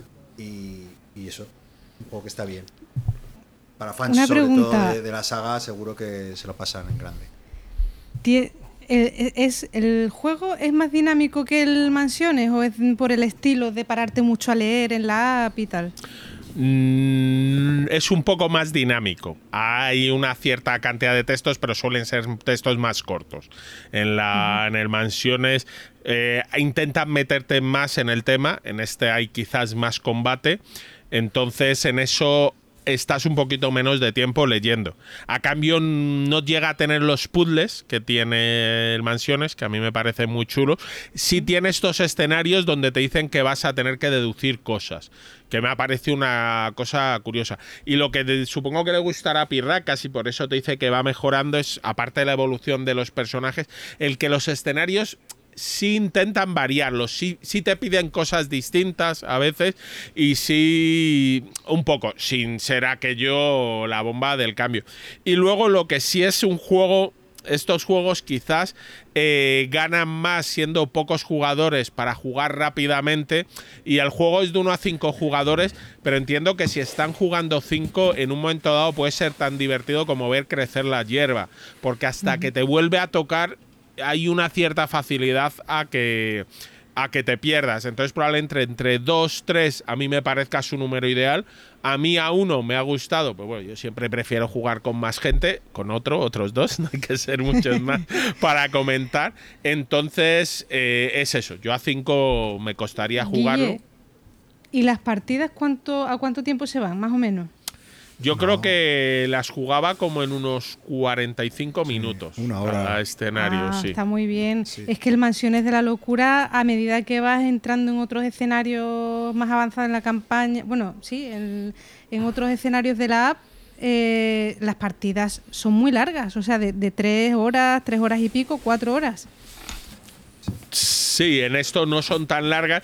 También, claro, este tiene toda la campaña, entonces al final yo supongo que ellos calculan el de, pues te vamos a dar 12 horas de juego si no lo repites. En el Mansiones son cuatro escenarios de del primero que dura una hora y media a los últimos y lo que te digo el mansiones tienes más tiempo estás leyendo hay más cosas aquí es un poquito más dinámico Yo quiero aclarar que lo juego en solitario, ¿eh? que a lo mejor eso ha hecho que también se pierda parte de la chispa, porque sí que sí que estoy de acuerdo contigo, Guille, que a lo mejor jugarlo con un amigo o dos y venga, vámonos al bosque, oh, que nos sale el lobo este y tal, pues, pues le, le da gracia, seguro. Guargo, Guargo. Guargo, sí, lobo. Ya Yo- empezamos a ver por qué. Perdona. Yo lo he. O sea, yo no lo he jugado, ¿eh? Pero tengo, curiosamente, tengo dos amigos que lo han jugado en circunstancias muy parecidas y los dos me han hecho las mismas críticas sobre el juego, las mismas. Y entonces quería ver si tú coincidías en ellas. Me- em, aparte, los dos jugaron la primera campaña como intentando. eh, me tiene que gustar, me tiene que gustar, me tiene que gustar. Y uno de ellos jugó, de hecho, la segunda campaña también. Y se la acabó vendiendo. Entonces me dijeron que los personajes están pegados. O sea, que se llaman Legolas y Gimli, como se podrían llamar Epiblas. O sea, que no acabas de ver que sean los personajes que tú recuerdas de los libros o de las películas. ¿Eso es cierto? Bueno, yo, a ver, yo lo he jugado con Legolas, con Gimli y con Aragorn. Y yo sí los he visto ciertas cosas. Es decir, en un momento dado, cuando sube de nivel, Legolas es una máquina de matar mucha gente. ¿Vale? Entonces él tira muchas flechitas. Eh, Gimli es el protector, él aguanta mucho daño. Y quizás Aragorn se está menos desdibujado, tiene su habilidad de estandarte, es muy bueno como guía, entonces sí tienen un par de cositas que te recuerdan a los personajes, pero claro, no haces ahí un desarrollo de personaje brutal. Además, aquí el mazo te lo haces, tú eliges un personaje y un rol, aunque cada uno tiene uno determinado. Legolas es cazador, Gimli es protector o, y Aragorn es capitán. Entonces, a mí sí tienen alguna cosita que me recuerda a ellos, y no, pero no, no, no, no sientes ahí, no te están contando una historia.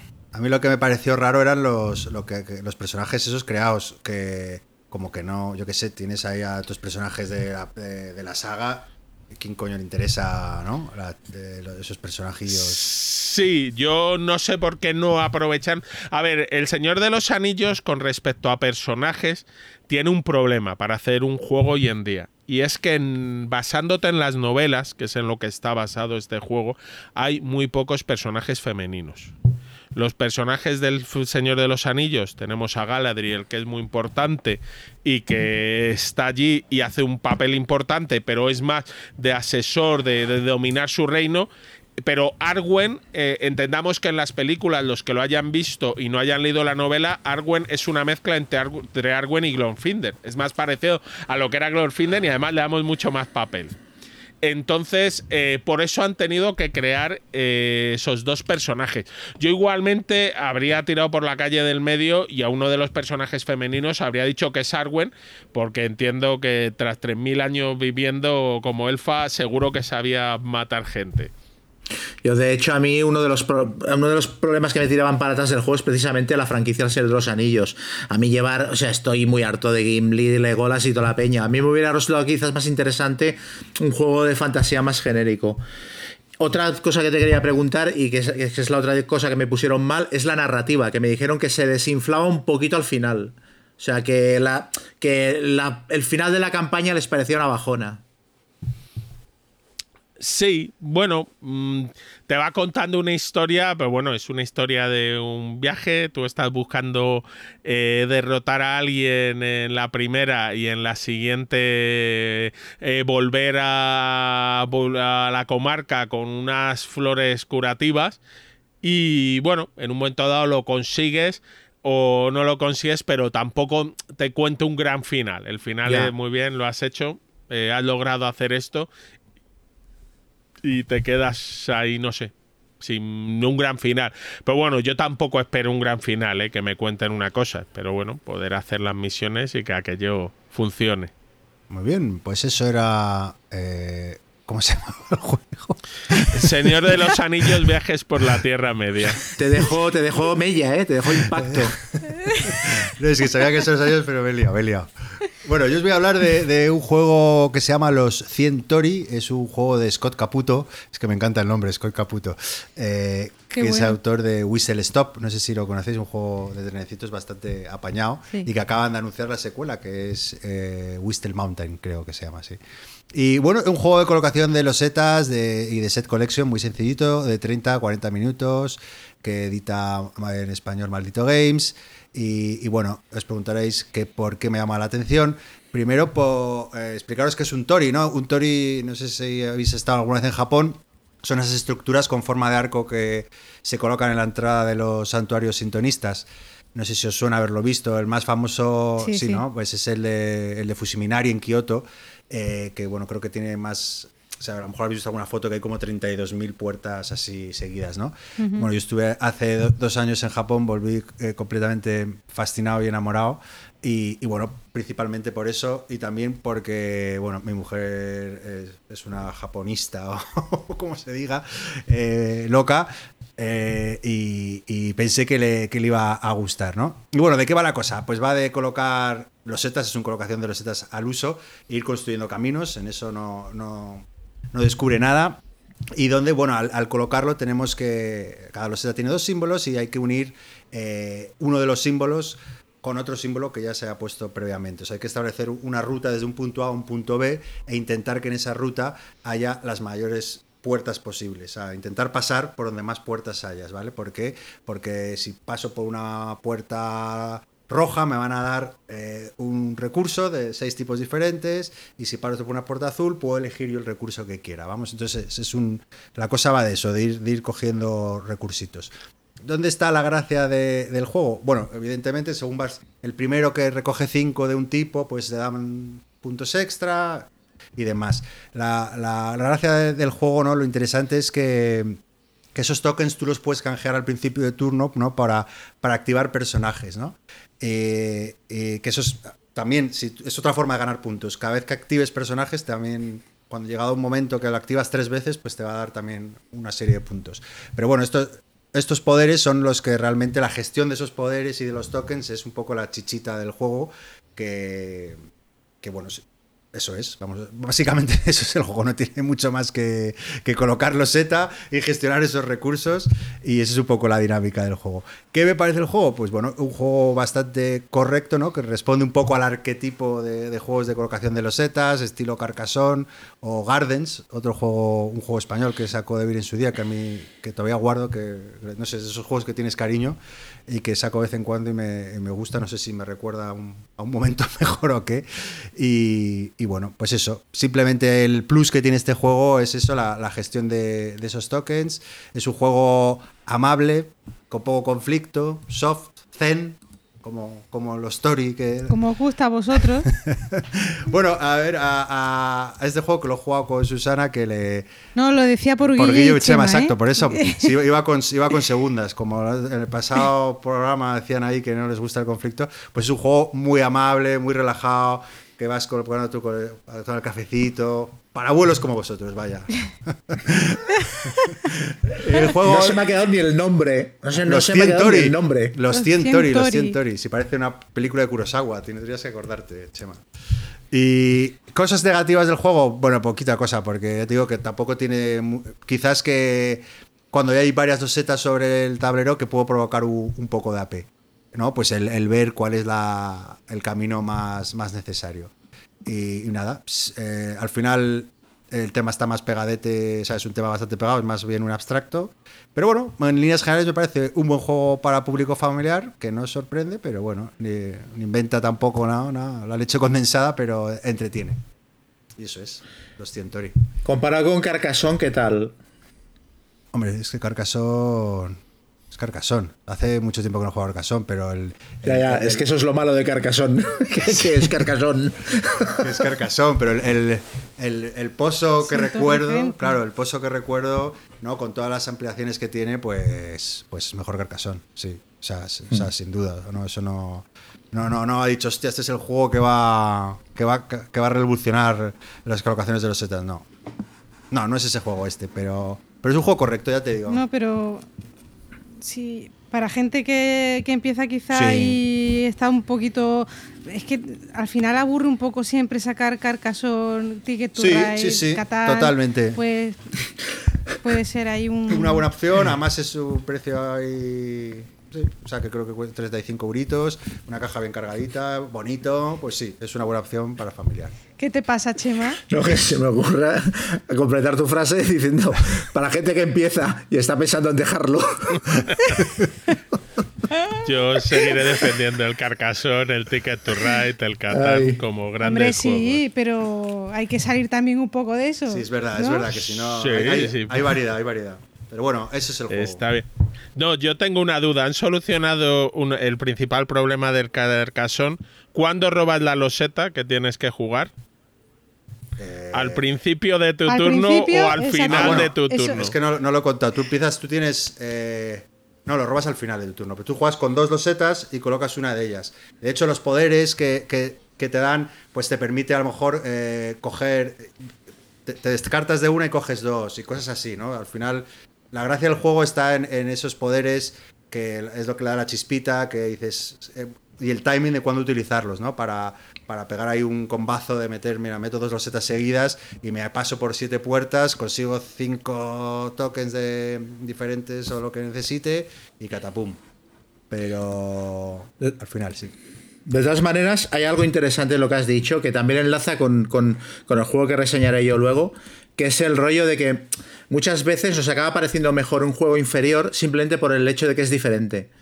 ¿Sabes? O sea, Eso. o sea, yo, eh, Carcassonne, yo creo que, o sea, yo lo he dicho alguna vez, si no lo vuelvo a jugar en la vida, pues moriré tan pancho. Pero si me ofrecieran jugar cualquiera de los dos, el, el- los Cientori o Carcassonne, seguramente me tiraría por los Cientori. Porque con que tenga dos cosas diferentes ya, o sea, uff, ya es como un, ¿sabes? Respiras aire, no sé cómo decirlo. O sea, muchas veces hay juegos que son, reconociendo que son súper clásicos y tal, y, eh, los aburres a un nivel que dices, mira, esto suena a una nota diferente. Sí, sí, Sí, eres total. un esclavo, perdón, eres un esclavo de la novedad, Chema. Sí, el sí. culto de lo nuevo. Sí, sí. Bueno, pues nada, eh, Joel te vuelve a, a tocar. Vale, ¿qué, qué vamos a hacer? ¿Vamos a, a- a hablar de tres juegos al final? ¿De dos? ¿Nos dará Si tiempo? aceleramos, nos da tiempo. Bueno, pues muy rápido. No, no, pero ahora no Eh, aceleres, aceleramos al final. No, no.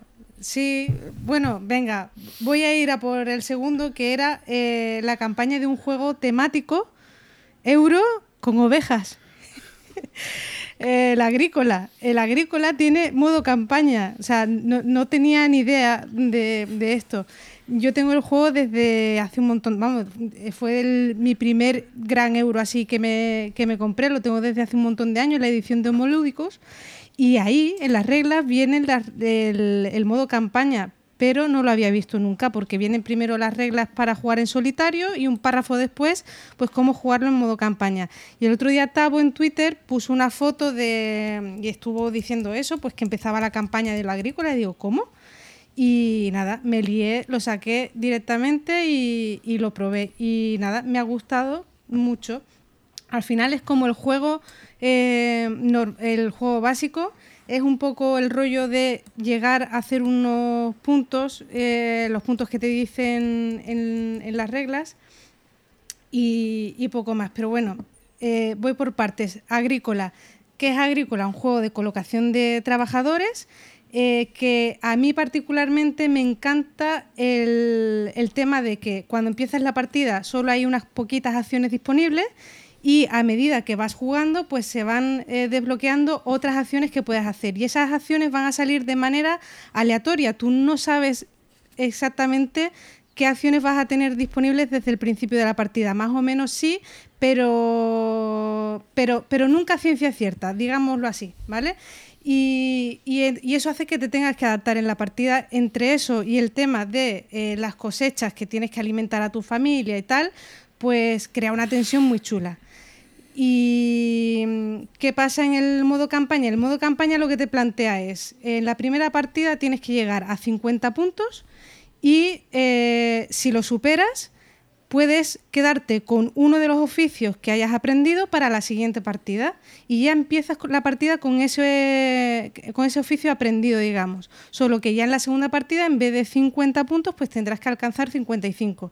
Y siempre te permiten en las siguientes partidas pues eh, empezar la partida con un eh, oficio más, pero eh, ampliar el gap este de, puntos de victoria. ¿Qué me ha pasado a mí? Que me he quedado en la segunda y de ahí no paso, no consigo seguir avanzando. Guille se queda con los ojos, o sea, se queda ojiplático porque a él le resultará muy fácil, pero a mí no, no sé cómo hacerlo. Y bueno, lo he jugado con luego con Iván en, la app para iPad, que está súper bien, y también tiene el modo campaña. Eh, y nada, y no, no consigo pasar de ahí, pero es un juego de verdad que desde el principio me encantó y lo puse en mi top y sigue estando en el top y ahí se quedará porque me parece una maravilla de juego. Yo tengo una anécdota con tu modo, con, el modo campaña de agrícola, Yol. Eh, me ha pasado lo opuesto que a ti. Eh, es que lo recuerdo eh, hace dos veranos, creo que es, que tengo la imagen, ¿no? En, una cabaña que estaba en Eslovenia y digo, va, tarde libre, pum, me voy a poner el, solitario agrícola. Y jugué una partida, todo muy bien, hice una buena puntuación y, bueno, pues al día siguiente volví a probar y volví a sacar una puntuación brutal. Y, y, no, y, como no me fío de mí mismo, dije yo, paso, paso ya de jugar porque estoy haciendo algo mal seguro. y como me da pereza. Suele pasar también, suele, pasar. El otro día... Y esto no es posible eh, que me salga también a mí. Entonces eh, decliné. Estaba, doy, por hecho que estaba haciendo algo mal y no tenía la paciencia para revisar qué era lo que estaba haciendo. Que el otro día también jugué solitario al Clanes de Caledonia. Empecé la primera partida pues en 120 y tantos puntos, que no está mal, pero es que la siguiente eh, bajé a 90 y tantos, la siguiente a 80 y tantos y ayer jugué la cuarta y iba por 70 y tantos. Y es porque me daba cuenta de reglas que iba aplicando mal y al principio pues hacía unas cuantas cosas mal y venga, fiesta, puntos por aquí y por allá y no, luego me he dado cuenta que estaba haciendo cosas mal y, y, muy mal la puntuación. Pero claro, yo, yo y mis puntuaciones, o sea... Te entiendo. Pero como juego, una pasada, una pasada. ¿Qué vamos a decir? comentar dos cosas. Uno que no se, se intuía, pero no lo has dicho claramente. La campaña solo vale para el método, modo solitario, no vale para más jugadores. Eh, y luego el detalle es cuando acabas y superas tu objetivo y pruebas el siguiente escenario. Y es verdad que entre el primero y el segundo yo creo que es una burrada. Te pide como 5 o 6 puntos más. Pasas de 50 o 55 o 56. Que luego cada escenario más te van pidiendo solo un puntito. Eh, tú, si te has pasado por muchos puntos, lo que recibes es más comida para los siguientes. Entonces al final lo que te tienes que centrar es en oficios que te den puntos. ¿Que te dan comida en las siguientes partidas? Eh, cada dos puntos por los que te has pasado te dan un punto de. Ah, vale, te dan uno de comida. Entonces, eh, claro, pues al final tú desde el primer momento llegas y dices: Sí, sí, tú tienes un oficio muy bonito, me ayudas a coger algo más de madera, pero es que me interesa el que me da puntos, porque si me sale está bien, lo voy enganchando, me da la comida y ya eh, empiezo el siguiente escenario mucho más liberado, puedo hacer otras cosas, aparte de tener que bajar menos profesiones. Y luego sí es un juego que depende un poco de qué... Eh, con qué cartas estés jugando, ¿eh? Si juegas con mazos muy raros, aquello puede salir una cosa peculiar yo, porque... Yo empecé por el mazo E. O sea ah, pues, que... Y luego en el mazo, E, por ejemplo, si te tocan en la tercera parte, al principio, eh, eh, ay, ¿Cómo se llaman? ¿Las mejoras menores eran? ¿O los.? Sí, no, las adquisiciones menores. Adquisiciones menores de las que te piden tener tres y cuatro oficios. Claro, también te dan un boost que es un poco, ahí depende un poco del azar. Quizás debería alguna forma de decir, déjame robar alguno más y me descarte, pero bueno el tema que te pidan tres comidas por trabajador también se nota un montón, porque no es lo mismo tener que pagar eh, ocho comidas que juntarte con doce al final de la partida cuando empiezas a, a procrear. Sí, sí, sí. lo que tiene. Muy bien, pues eso ha sido el siempre eterno agrícola. Así que, Chema, ¿qué nos traes tú?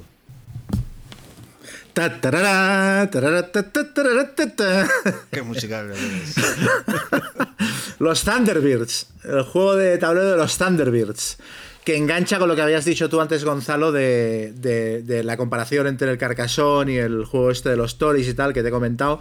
Pues es un poquito lo mismo. O sea, yo desde hace un tiempo me he notado que estoy buscando como sustitutos al Pandemic. Porque el Pandemic lo tengo jugadísimo, lo tengo trilladísimo, pero la mecánica base me gusta. Eh, y entonces, eh, bueno, me compré el de la caída de Roma y tal, y otro que tenía ganas de tener desde hacía tiempo era el de los Thunderbirds, que aparte es, del, es de Matt Leacock, del mismo diseñador y tal. Eh, bueno, los Thunderbirds está basado en, la serie de, muñecos, de marionetas de los 60, que bueno, esto los más jóvenes no saben de qué coño les estoy hablando, pero bueno, fue una serie que rompió la pana en los 60. A mí me enganchó, a mí no me, no me hubiera enganchado porque por generación no me enganchó, se estrenó antes de que yo naciera, pero yo tenía un vecino eh, eh, mayor que yo, 6 o 7 años mayor que yo, y yo iba a jugar a su casa y el tío tenía un tambor de Colón de, detergente lleno con todos los juguetes de los Thunderbirds. Y entonces yo me dejaba jugar con él y, hostia, qué chulo es esto, qué naves más guapas. Y a base de ahí, eh, cuando empezaron a reponer la serie en la tele, enganché capítulos y me hice, y me hice fan. Entonces el juego es una, es, es una celebración del 50 aniversario de la estrella de la serie, se publicó en el 2015 creo. Y bueno, los Thunderbirds son un grupo que se llama Rescate Internacional, que son un, grupo secreto que lo que hace es, librar a la humanidad de accidentes terribles que sufren cohetes y naves espaciales o aparatos de última tecnología, siempre aparecen y, salvan, salvan el día montando un super rescate mega complicado. La serie es asombrosa, la he estado revisando estos días y sigue siendo asombrosa desde un punto de vista técnico. El diseño de producción de las naves, los hangares, es acojonante. ¿Lo has visto? Y el juego... Pues mira, en YouTube está toda. ¿Ah, en, en, Filming está la película que hicieron en el año 67 o así, dos años o tres después del estreno de la serie, hicieron un, largometraje. Hicieron varios, pero en Filming está el primero, que es un, capítulo de hora y media, y en YouTube están todos los episodios para verlos, y aparte con una calidad brutal. Primer episodio, si lo podéis ver, vale la pena. Y, el juego es una muy buena adaptación de la serie. O sea, si no has visto la serie en tu puñetera vida, que es lo que le pasará al 90% de la gente, es un juego de aventuras que recuerda vagamente a un pandemic, con un tema muy luminoso de, bueno, llevas unos marionetos que salen con sus naves e intentan detener eh, cartas de crisis que son, que son como accidentes, eh, eso, un barco que se está hundiendo, una nave espacial que está a punto de explotar, entonces tienes que ir resolviendo las cartas de crisis que se plantean por el tablero, y luego hay un malo de fondo que es The Hood, que es el capuchas, que te va montando, tiene un gran plan de dominación mundial y en realidad lo que tienes que hacer para para ganar la partida es eh, frustrar las tres cartas de, de ¿cómo se llaman? Ah, bueno, sí, como de, de, trama secreta que está montando el de Hood, ¿no? Entonces tienes que conseguir detener estas tres cartas, pero mientras tanto las cartas de crisis te van impidiendo que puedas progresar. Básicamente... Em, eh, te, obligan a juntar eh, marcadores de un tipo y a tener a tus personajes en un lugar concreto del tablero para poder solucionar las crisis. Y a medida que avanzas, las cartas de crisis y las cartas de plan secreto son más complicadas, ¿no? A veces te obligan a tener, tienes que tener eh, dos personajes en la estación espacial y otro personaje que esté en América del Sur y gastar de tres marcadores y lo tienes que hacer todo a la vez, ¿no? Entonces eh, mm, la partida se va complicando a medida que avanzas. Y es un juego que mm, una de las cosas que más me ha gustado es que ah, es como muy flexible a la hora de jugar. O sea, tú en realidad los personajes que lleves no son importantes. Lo importante son los vehículos que utilicen. Que esto también remite mucho a la serie, porque la serie, la mitad de los episodios perdían el metraje en enseñarte cómo los vehículos salían del hangar, despegaban, volaban, cambiaban de vehículo de uno al otro. Entonces aquí los personajes, da lo mismo de personaje lleves en, en general, porque lo que haces es cambiar de un vehículo a otro cuando están en, la misma zona, se intercambian vehículos como quieren y entonces el vehículo te lo llevas para un lado, te lo llevas para el otro y al final el vehículo es lo, es lo importante para, para, resolver las misiones. Entonces eso está temáticamente está muy bien hecho. Y luego también que el juego mm, permite hacer un mogollón de combos. La habilidad de un personaje se mezcla con la del otro, gastas un marcador para repetir una tirada o para tener una acción más, te mueves aquí, te mueves allá. Y es, el turno es muy, muy, muy fluido. Vi la reseña que hizo Tom Basel de este juego y me sorprendió que dijera que había turnos en los que te quedabas parado sin poder hacer nada, a diferencia de Pandemic, en el que siempre puedes gastar el turno limpiando un cubito de alguna casilla. Y a mí me dado la sensación contraria. A mí me parece precisamente que en Pandemic tienes turnos muertos en los que a, menudo no puedes hacer otra cosa que no sea limpiar un cubito de una casilla y moverte a otra y limpiar un segundo cubito. Y en cambio, en el de los Thunderbirds siempre puedes, como mínimo, puedes planificar eh, de manera avanzada. Puedes decir, vale, este turno yo no puedo hacer nada, pero voy a coger el Thunderbird 2, voy a meter dentro el coche Mm, que va por el agua, lo voy a llevar hasta América del Norte y así ya lo dejo para que venga otro personaje, coja el coche y resuelva la misión que está en la carta de crisis que tenemos aquí abajo que nos está a punto de explotar, ¿no? O sea, me pareció que, el turno fluía casi mejor que en, que en un pandemic. Y bueno, aparte de eso, pues tiene un factor suerte bastante acusado porque para todo tienes que tirar los dados y los dados hacen avanzar a The Hood en su marcador cuando sale cierta cara del dado. Entonces, bueno, estás tirando dados todo el rato. Si tienes malas tiradas, te vas a la mierda si tienes buenas tiradas, pues puedes hacer el rollo push your luck de, bueno, esta misión no la tenemos clara, tenemos que sacar un 11 en dos dados de 6, pero bueno, tira, a ver qué pasa. Pero a mí esto me resulta, me resulta divertido. O sea, el rollo de que al final la partida dependa de que saques la mega tirada, mm, es que me recuerda a Ghost Stories y me resulta muy chulo. Y aparte de eso, pues una presentación muy guapa, los muñequitos, los vehículos, las cartitas, que son todo ilustradas, o sea, imágenes, fotogramas de la serie, que normalmente esto a mí no me gusta. O sea, los juegos de Star Wars, por ejemplo, me gusta que sean ilustraciones, no me gusta que sean fotogramas de las películas. Pero aquí, no sé, está muy bien hecho y creo que condensa muy bien lo que era la serie. Y si no lo has visto nunca, es un cooperativo rollo pandemic muy divertido y que en solitario concretamente funciona muy, muy, muy bien. Oye, pedazo de cejas se gasta de Hood. Sí, sí, sí, el, cabeza huevo que tiene y las tejazas. Estaba aquí viendo imágenes. Oye, qué bonito es el juego, la verdad que es precioso, ¿eh? Sí, eh, muy chulo. Visualmente una pasada. ¿Cuánto, ¿Cuánto sale la broma? Porque ahí con sus minis y sus... A mí me costó unos 55 euros.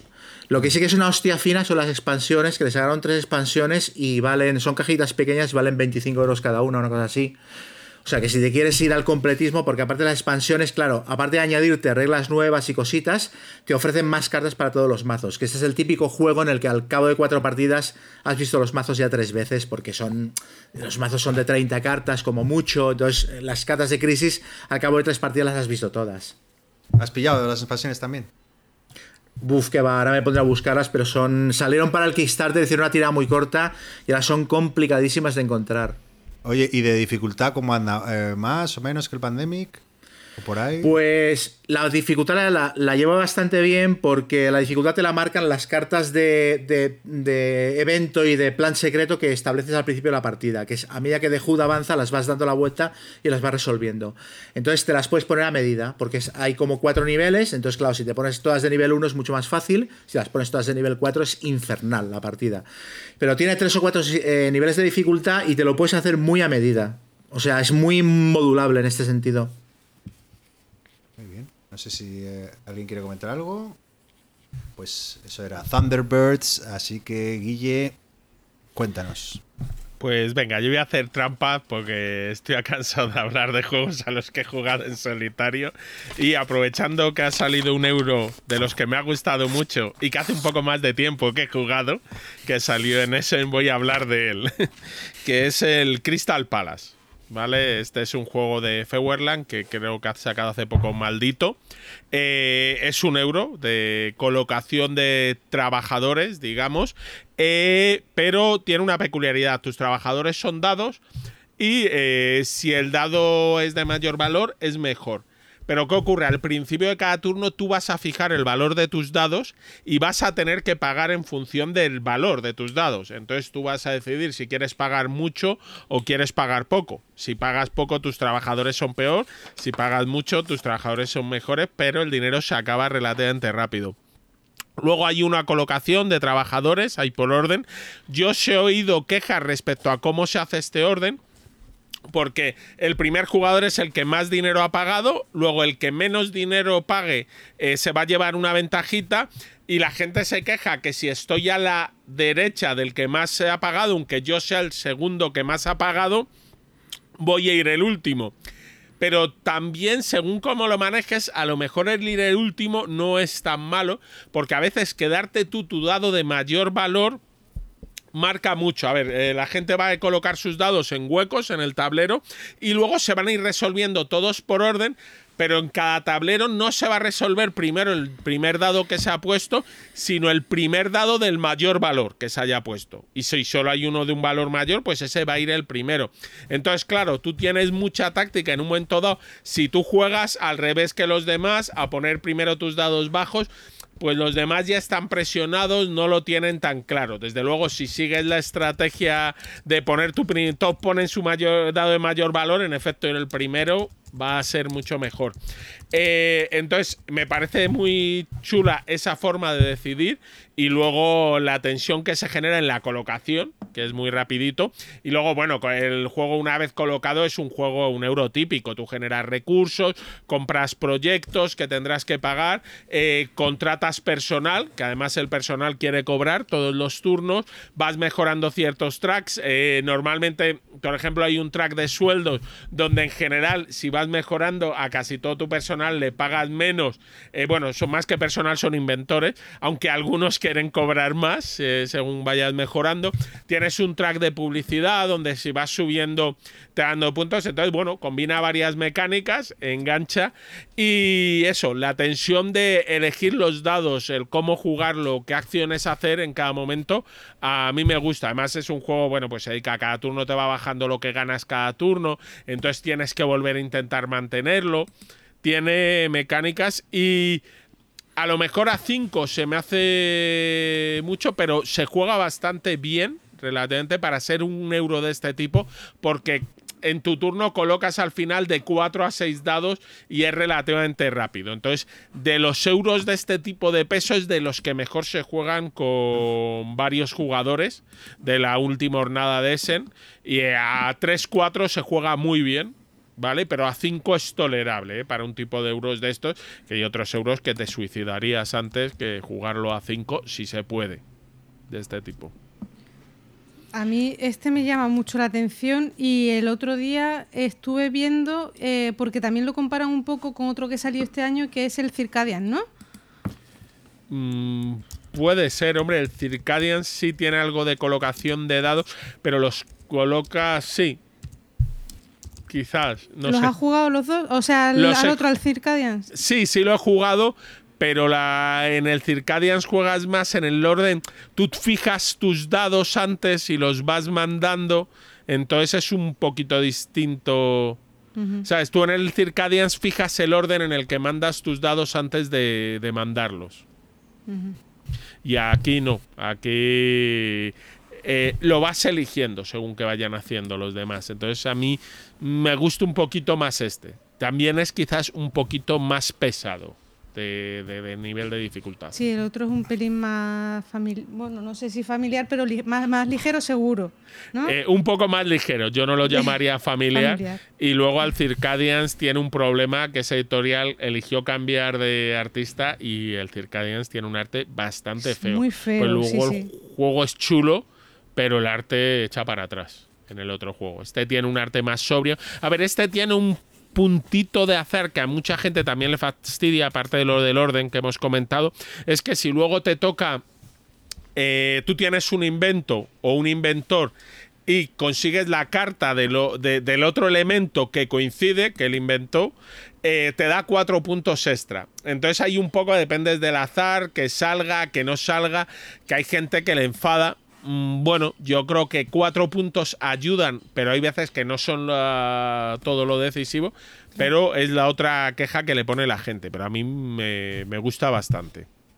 Yo sí que he jugado al Crystal Palace y sí me pareció un muy buen euro. Eh, eh, lo, juego, lo recuerdo, bueno, a ver, lo que recuerdo, porque lo jugué bajo el embrujo de un buen ron dominicano, creo recordar. Eso siempre es un punto a favor. Ayuda. Ayuda, ayuda. No, me lo pasé muy bien. Eh, lo único que, que me parece un euro más para, O sea, me refiero. Sí, me lo pasé muy bien, eh, muy chulo, estás ahí todo el rato metido. Sí que.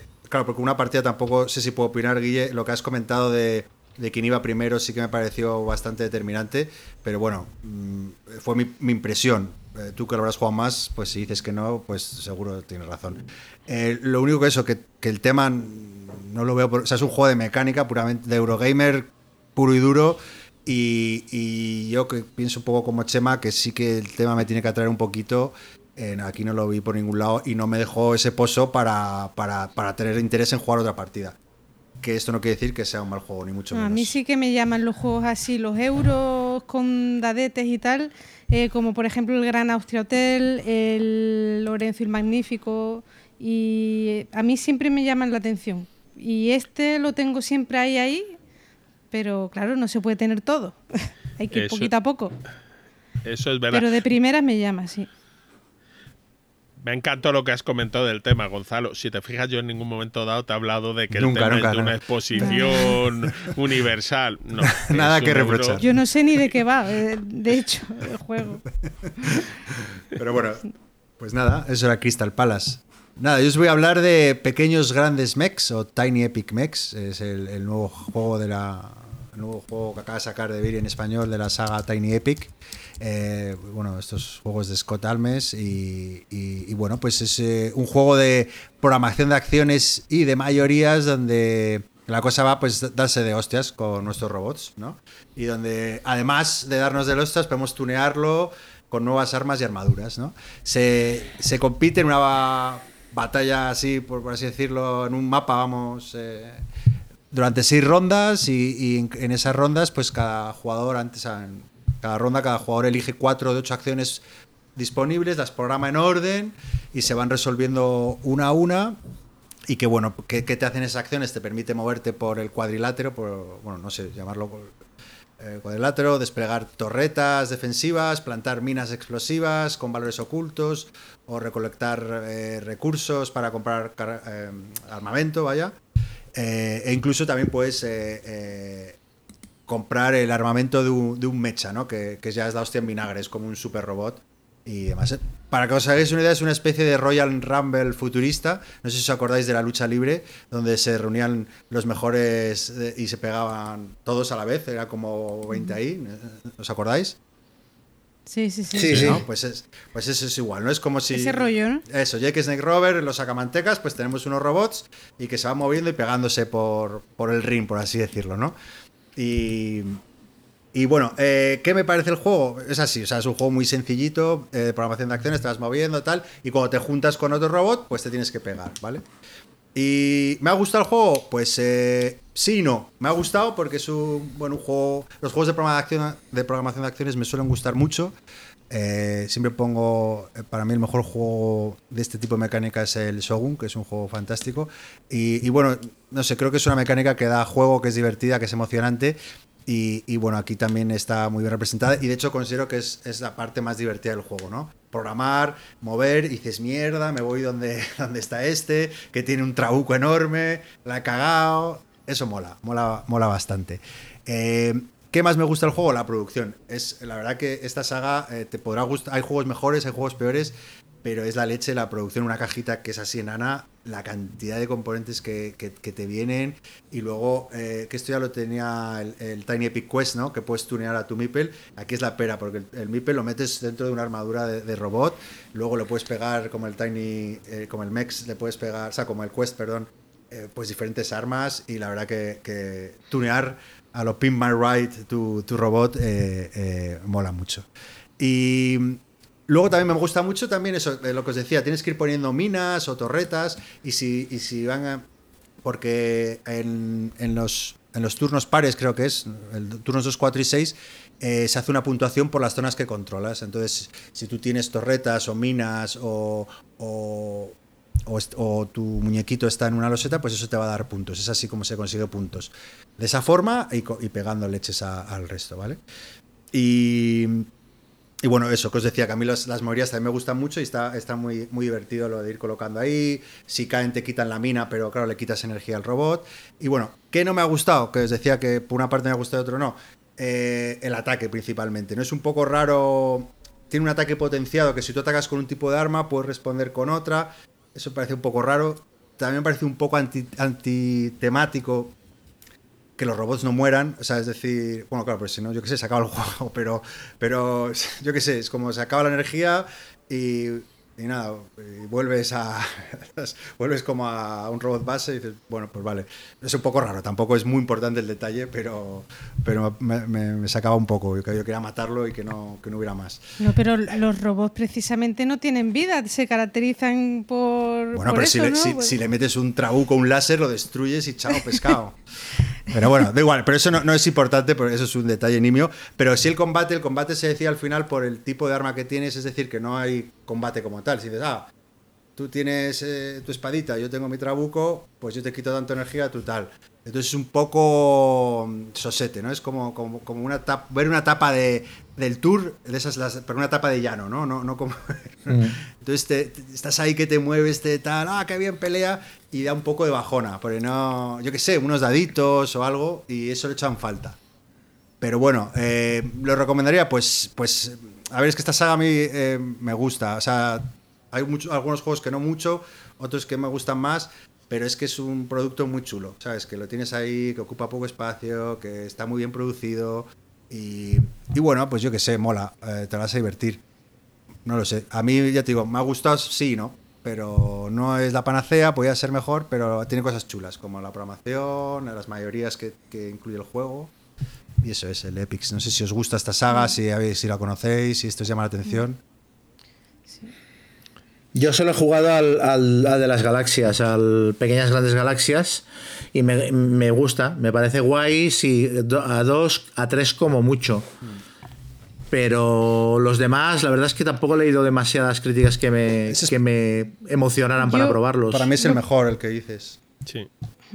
Perdona, que no que lo que veo que todos los juegos son así como muy correctos o sea que no, no destacan muchísimo pero como producto es muy chulo es lo que dices tú la cajita pequeña la serie la saga que han hecho las distintas temáticas están más o menos bien implementadas no son súper temáticos pero bueno que sí que ves esos detalles ahí y yo el único que tengo es el Tiny Epic Quest y me gusta, pero pero ya, o sea, y el que menos me gusta de los que he probado quizá el Tiny Epic Western.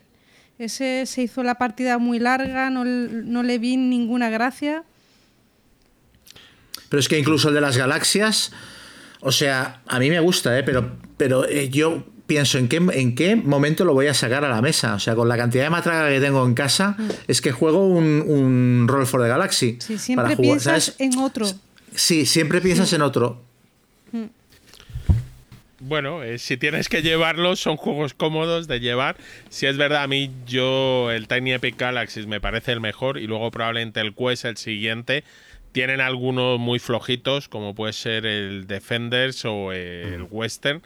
Y lo que sí es verdad es eso, que al final son bonitos y temas, pues oye, ahora mismo tienen el de piratas en Kickstarter, entonces eh, funcionan y quedan muy bien todos, hay unos encima de otros. Ojo, y el que vie- el- en- entre medias del de piratas, que, ven- que vendrá, supongo que lo sacará de bien en un año o dos o cuando sea, está el de dinosaurios, que también tiene muy buena pinta.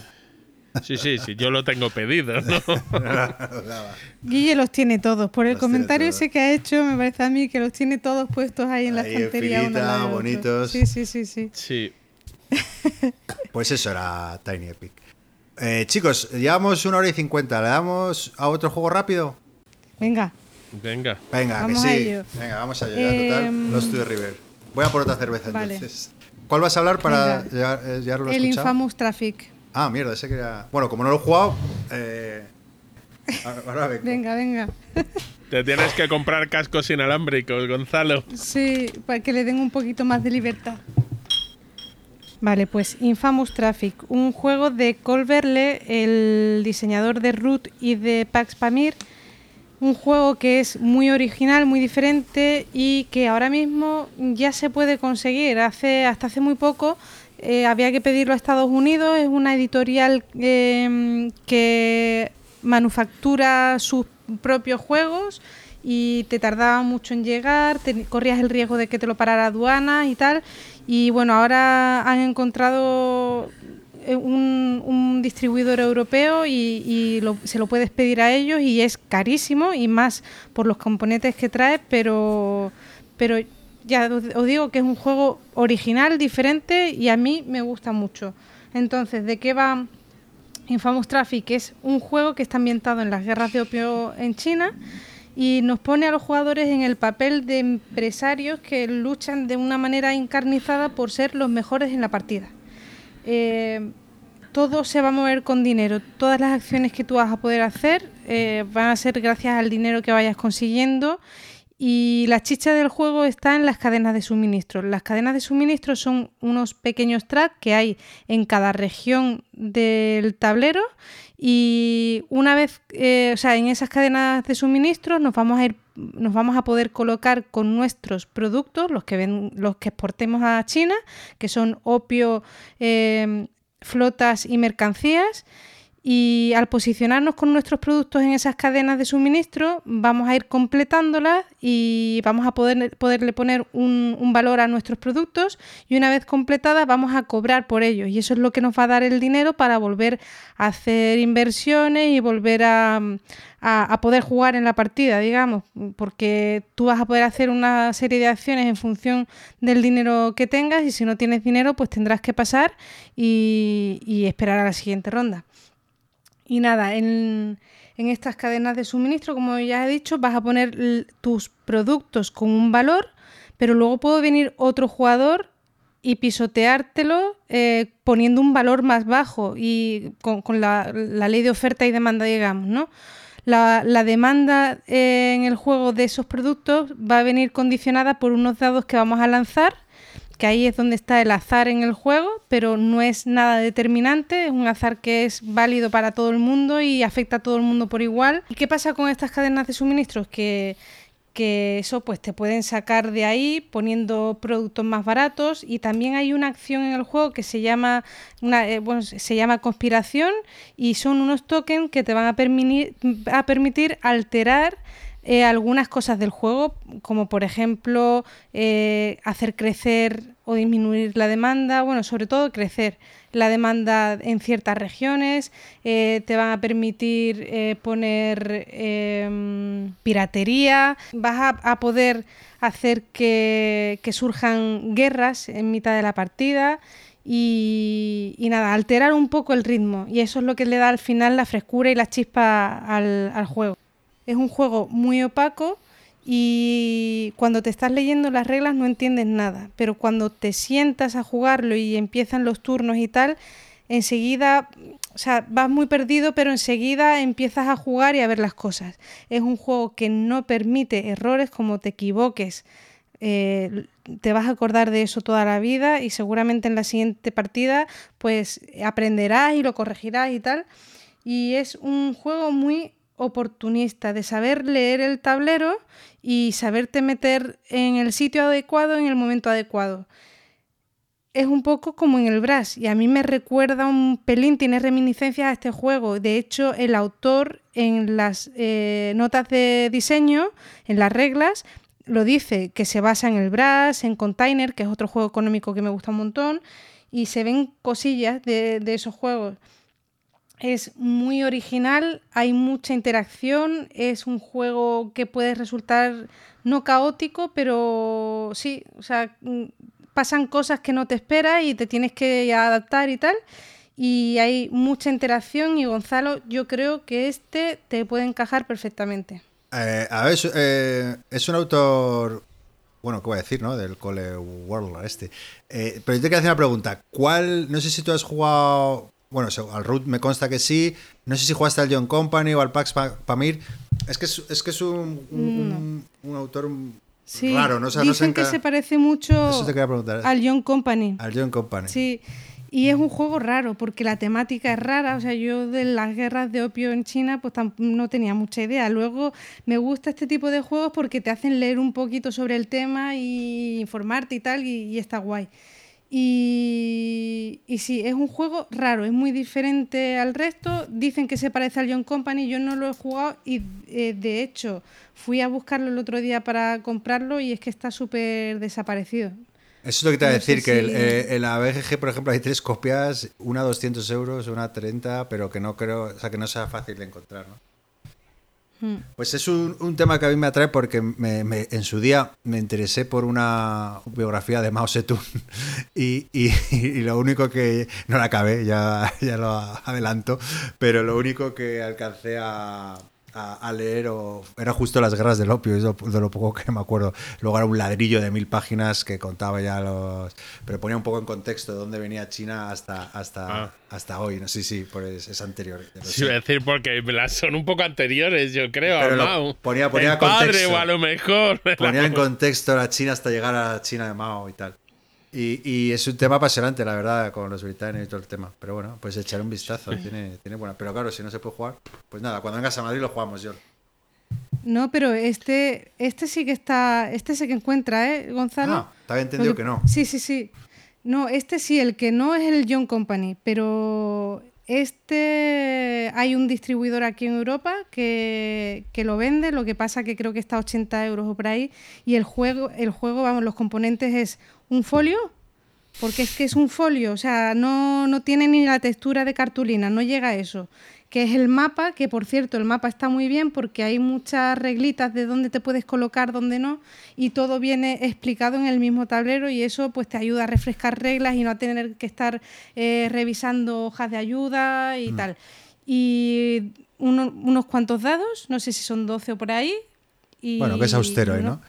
Sí, sí, Yo sí, el, el- el- único pero, por ejemplo, como me pasó con el John Company, que, que lo puse, yo creo que en esos rankings que, hacemos todos, creo que lo puse el número uno ese año, ¿eh? Porque tu- hice dos partidas, o sea, que no me río tanto en mi vida. Y ya solo por eso merecía estar el número uno. Pero al final es, un juego un poco trampa, ¿no? Que, con dos horas, que me refiero que para lo que ofrece y para lo, sobre todo esas reglas indescifrables, pues hay opciones mejores que a lo mejor con una horita te ofrece lo mismo. Es que este, este es mucho más rápido. Ma- este juego por eso, en una sí. horita y pico lo tienes terminado. Eso me ha llamado la atención, sí. Bueno, pues si, si nadie tiene más que decir, pasamos al siguiente. Chema.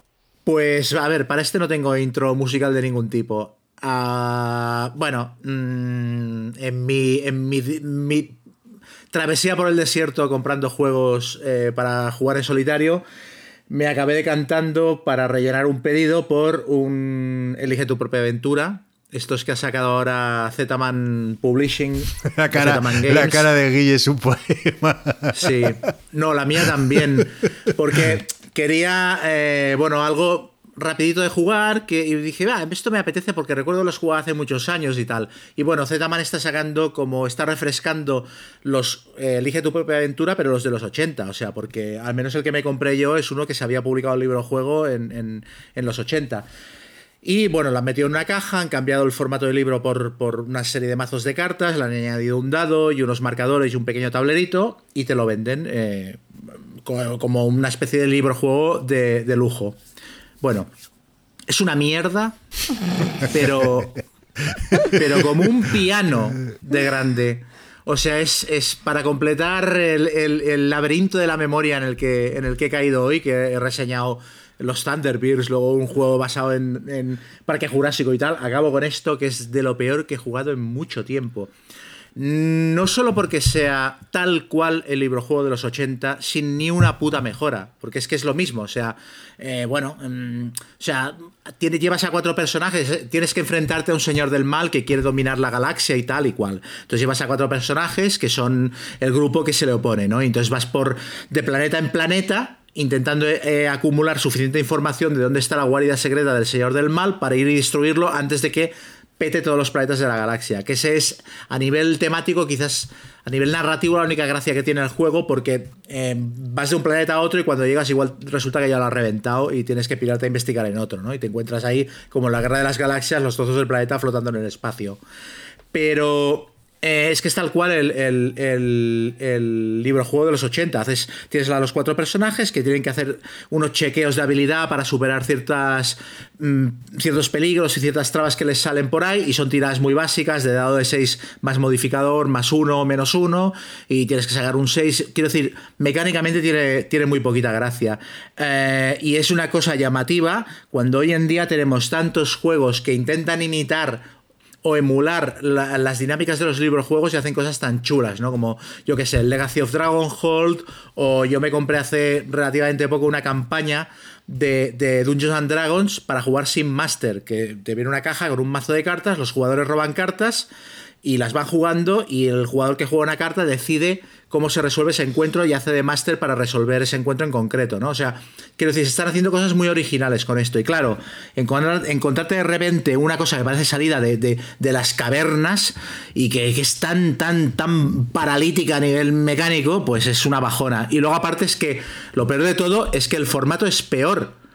O sea, te venden un producto de lujo que cuesta 25 euros cuando los librojuegos costaban 10 y es que es peor que, los, que un librojuego, porque el librojuego tú al fin y al cabo era, era un era un ítem eh, mm, que era bastante o sea era bastante práctico a la hora de jugar. Tú página tal página cual y acababas de jugar cerrabas el libro a la estantería y fiesta. Aquí Tienes tres mazos, o qué coño, tres mazos. Tienes, cada planeta es un mazo, que son ocho, ocho mazos. Y luego tienes el mazo de cartas de, de evento, por así decirlo, que son 160 cartas. Más las cartas de equipo, más los personajes. Cuando acabas de jugar, todo eso lo tienes que volver a guardar por orden. O sea, tienes que invertir una cantidad de tiempo ridícula en algo que es que realmente no, no, no merece la pena. Y luego que las decisiones son absolutamente binarias. Es, es ¿le acaricias la cabeza al enano o, te, o llevas la pelota de tenis encantada al bosque mágico? O sea, eh, pues mm, eliges una de las dos opciones sin saber exactamente en qué basarte y luego descubres si las cagado o no. Y luego todo depende de una tirada muy parda. O sea, yo lo he jugado dos veces, lo jugué una vez yo solo y me fulminaron a la mínima. Y luego lo jugué con un niño de nueve años que nos lo pasamos bien los dos porque le metimos película y bueno, nos encontramos unos, unos monstruos plátano que nos atacaron y eso nos pareció divertido y, y bueno, y al final pues la manera de ganar al malo fue absolutamente ridícula también. Y bueno, pues nos montamos la película y nos lo pasamos bien, pero me, pare- me parece una mierda, pero impresionante. Y aún este han sacado dos. El otro es el típico libro juego lineal y tal, ¿no? Y este aún, que me he comprado yo, aún tiene un poquito de agencia porque tienes la galaxia con un montón de planetas y tú decides a qué planeta vas a investigar. Y dentro de todo, dices, bueno, no es una narrativa lineal, es una narrativa un poco desordenada, te la montas tú un poquito, pero no hay nada, nada de lo que rascar. O sea, me parece, una, me parece que está cercano a la tomadura de pelo, teniendo en cuenta que es un producto que tendría que costar 10 euros y te cuesta 25. Te he Se has dejado- dejado para ti. Sí, sí. Nada más que Sin añadir. No, palabras. Más no que vamos a darle más palos. No le aguanta una hostia a ningún juego moderno de este formato. O sea, me parece que eso se estira el dinero. Pues ya está todo dicho. pues Guille, te toca. Esta. Pues yo voy a hablar de un jueguecillo que me llegó de Kickstarter, que es el Dungeon Drop. Este es un juego, eh, bueno, es un juego facilito, sencillito, que la gracia es que tú tiras un montón de cubitos encima de la mesa eh, y cada cubito representa o tesoros, o monstruos, o llaves, o cofres, o pilares, ¿vale? Entonces tú lo que vas a ir recogiendo es según cómo vayan los cubitos, al principio de tu turno sacarás un, número de cubitos nuevo y lo irás tirando, dejando caer sobre la mesa. Eh, tú elegirás más o menos en qué zona, luego lo dejas caer y ya ellos votan a donde les apetezca, que no suele ser donde tú querías. Y luego es, tú vas a formar un triángulo entre tres pilares y vas a que no contengan otro pilar dentro y te vas a llevar todas las cosas que haya. Entonces, si hay monstruos te van a atacar y tú tienes una vida determinada, pero y lo que buscas es no comerte daño que te llega a matar, pero eh, ir cogiendo los tesoros, ir cogiendo los cofres, el equipo. Además, eh, cada jugador tiene al principio de la partida una carta objetivo, entonces las cosas no valen lo mismo para cada jugador. Hay eh, fichas de colores, cubitos que te pueden interesar más, menos que a otros jugadores. Y luego cada jugador al principio de la partida pues te dan una raza y una profesión que alteran un poquito las reglas. La verdad es que el juego es muy sencillito, eh, tampoco. Y lo, lo, único que innova, la gracia es lo de tirar los cubos y ver cómo caen y echarte las risas. Además, bueno, te vendían con el Kickstarter, dan ahí como una. No una reglita, pero vamos, un elemento para poder sacar tu hilo ahí y marcar tu habitación, ver qué cubos capturabas, cuáles no. Entonces, bueno, es un juego chulo, no va a revolucionar el mercado no va a ser la quinta esencia del mundo, pero para echarte unas gracias en solitario, puedes jugarlo con unos objetivos a conseguir unos puntos o entre varios, simplemente como un juego sencillo para pasar un rato gracioso y ver cómo cae aquello el caos, sobre todo el tirarlo al principio y cómo lo maneja cada uno y luego ver que siempre vota como no quieres. O cambiamos de fase eh, o perdemos a Guille, ¿eh? como Eurogamer de Pro, ¿eh? no sé, os podré seguir hablando de juegos temáticos. Puedo hablar de mis partidas del Marvel Champion, de no sé qué, pero es que ya he hablado de todos ellos. Bueno, bueno, ya podemos quedar a jugar, así que tranquilo. Muy bien, no sé, ¿queréis comentar alguno de este Dungeon Drop? Yo es que no, no conocía, la verdad. Yo tampoco. No, yo tampoco. Nada, es de estos Kickstarter pequeños que lo ves un 10, ¿eh? es gracioso. ¿Cuánto vale? ¿5 dólares de gastos de envío? Next. Venga, entro. pues nada, pues si os parece, paso yo a, a mi último juego. Pero quiero haceros una pregunta. ¿Quién sabe de elementos, de qué elementos químicos está compuesta la sal de mesa? Guille, tú no, tú no puedes jugar, lo siento. me parece tremendamente injusto. Ah, porque si no, no me pierdo, pierdo el gancho para. La sal. Vamos, tic tac, tic tac. Sí, ¿Que de, que de- ¿De qué está compuesta? Bueno, El de- cloruro sódico. muy bien, muy bien. el cloruro, cl- eh, cloruro de sodio. Pues por eso no lo quiero dejar. No sé si lleva algo más. No. No, de sodio y de cloro, eso es, eso es. Esto es, os ponía este ejemplo porque es el tipo de cosas que podemos aprender con el juego que quiero hablaros, que no es otro que Periodic, el juego de los elementos, que es un juego de 2 a 5 jugadores de 40 minutos de John Cobellu y Paul Solomon, que también son responsables de otros juegos de la, de la editorial matriz de, de este periódico, que es Genius Games y que en España está editado por Masqueoka, y que bueno, es una editorial americana que publica juegos relacionados con la ciencia. Yo, el que justo hablábamos la semana pasada de, pues esta es una editorial que exclusivamente hace juegos eh, eh, enfocados a, juegos sobre todo educativos enfocados a, la ciencia, ¿no?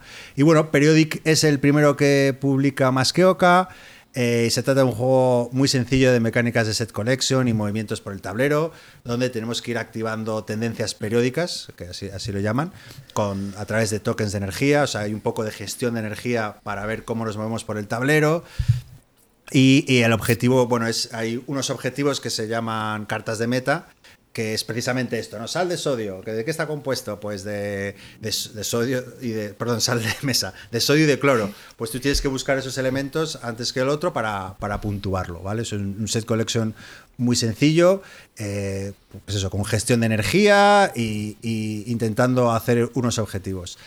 Como podéis intuir, mecánicamente no, no, es muy novedoso, pero temáticamente, ¡uh, mamá! Mola mucho. O sea, mola mucho porque, porque es, un, coño, es un tema que, no, que yo no había visto en la vida y, y es un puntazo, ¿no? La verdad que, que, que mola mucho. Eh, no sé si vi, puse un tuit, ¿no? El que decía que, que si fuera padre correría a comprarlo porque no creo que sea un juego para, para el grueso de jugones, o sí, bueno, no lo sé, porque o sea, no es un juego muy complejo ni para un juego ahí de pata negra, pero sí que lo veo perfecto. O sea, lo, por eso, si fueras un padre de familia, eh, pues eso, y tengo que elegir entre, entre una agrícola para niños o un H-Stone familiar junior y un periodic, pues mira el periodic porque, oye, a la vez que te lo pasas bien, porque es sencillo, pues, pues es educativo, ¿no? Claro, vas aprendiendo de qué está compuesto diferentes cosas, eh, cómo está organizada la tabla periódica, eh, su organización, sus propiedades. También me ha gustado mucho que el, que, el juego, aparte de que es muy bonito, está producido ahí con todo tonos pasteles, muy, muy chulo. Eh, viene con un, con, bueno, como un librito, un, un, libreto pequeñito de, donde te explica todo esto, ¿no? Que, que es la tabla periódica, los diferentes, sea, cómo se, se, se organizan las propiedades de los diferentes elementos, etcétera, ¿no? Eh, y eso, bueno, eso es, no tiene mucha más historia. Eh, yo me he echado tres o cuatro partidas este fin de semana, muy agradable. no es muy complejo, no lo recomendaría a un jugón porque no es, no es nada que mecánicamente no haya jugado, lo que sí temáticamente pues me parece un puntazo, ¿no? Es un juego educacional, ligero, bonito y entretenido y que para los más pequeños o para algo soft que te, que te apetezca entrar, pues, pues muy recomendable. ¿Os llama la atención este periódico? Sí. Sí. A, mí todos los juegos que tengan ese puntillo Sí, de es enseñarte cosillas me gusta. Incluso eh, el otro día lo comentaba, el Lewis and Clark eh, fue de los primeros euros que yo le vi un, eh, al final de las reglas. te contaban la historia de cada personaje que participó en la expedición, o sea, real. Real. Y ese puntito que siempre, le int- aunque luego el juego pues no tenga mucho tema y tal, pero si en las reglas te meten algo de alguna manera, te meten algo de ese estilo, para mí es un plus que le da muchas cosillas al juego. Bueno, y decía que, que- que perfecto para que los niños aprendan y en mi caso los adultos también, porque vamos, no te diría ni, no sé ni la con un canuto, pero, pero me lo pasa bien, es un juego muy agradable. Pero bueno, has aprendido la fórmula de la sal de mesa. Hombre, Vamos claro, esa, esa era la más fácil, esa me sonaba algo, lo del sodio, pero... pues nada, esto ha sido el bloque de, de lo que hemos jugado. Si os parece, pasamos rápidamente a, a ver qué nos han comentado nuestros oyentes.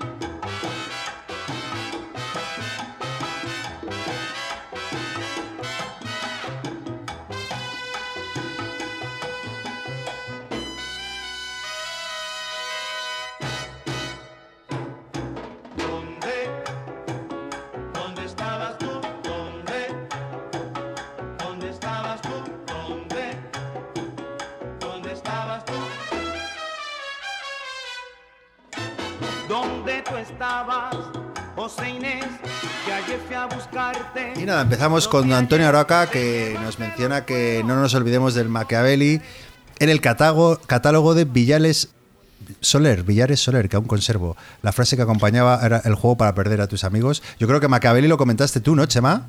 Sí. Sí, Sí, sí, sí.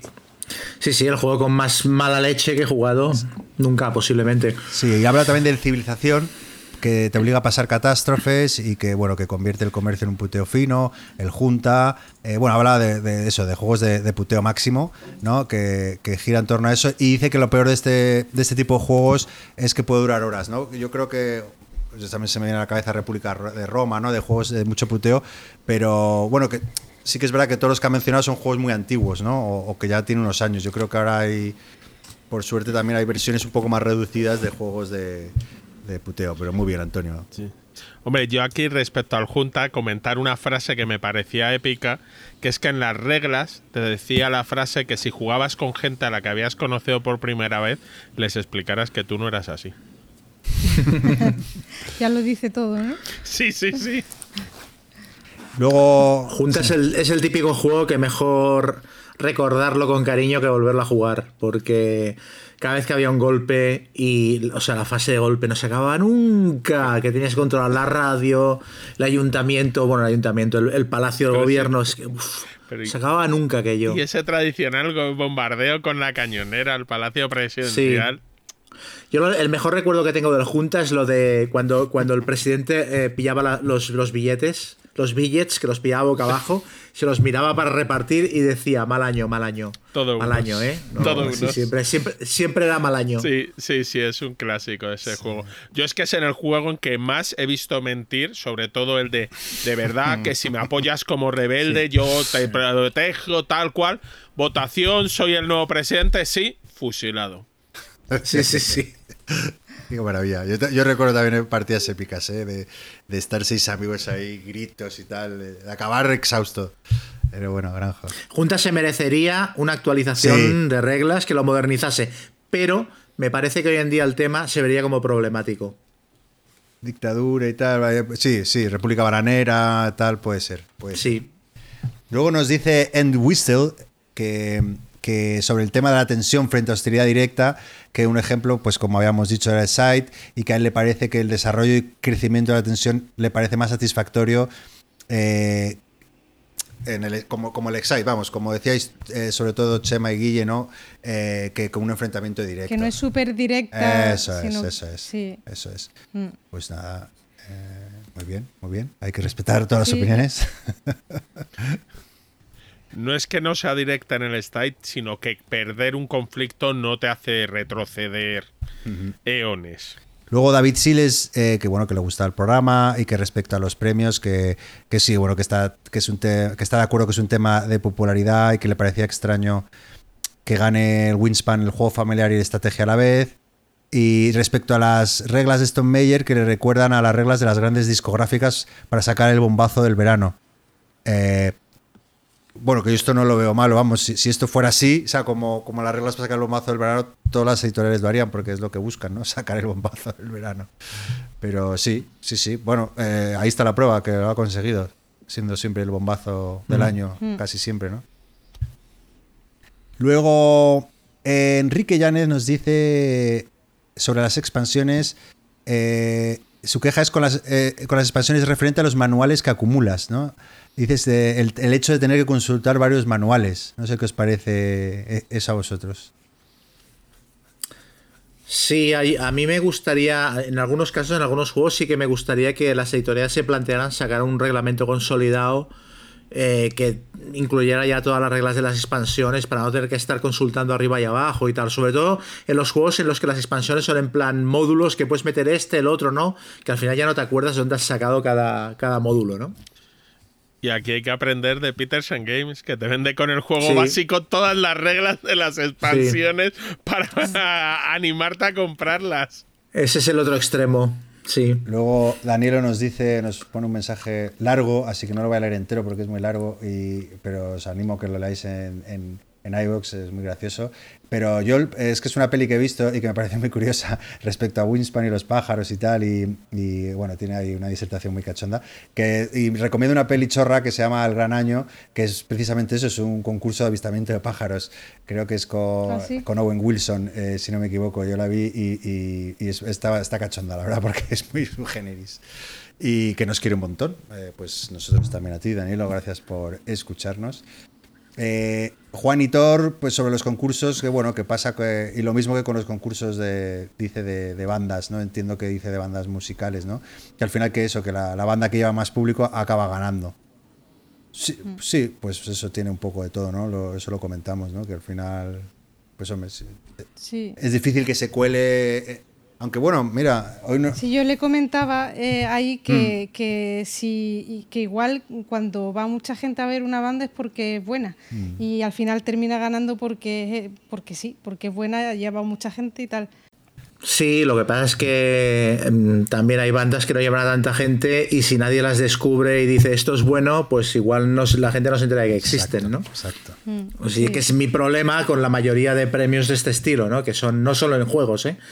O sea, que es que el, o sea, el, el mainstream, por el que yo tengo no solo un gran respeto, sino que soy un gran admirador del mainstream como... O sea, a mí me gusta la cultura popular que llega a la gente y tal, pero joder, de vez en cuando alguna cosita que digas, mira, esto es un poquito más desconocido y más complicado, pues también... De hecho, que, también que hoy no, que no, no nos ha dado tiempo a comentar, pero sí podemos mencionar muy rápidamente por arriba la nominación de los Spiel ¿no? de Yares.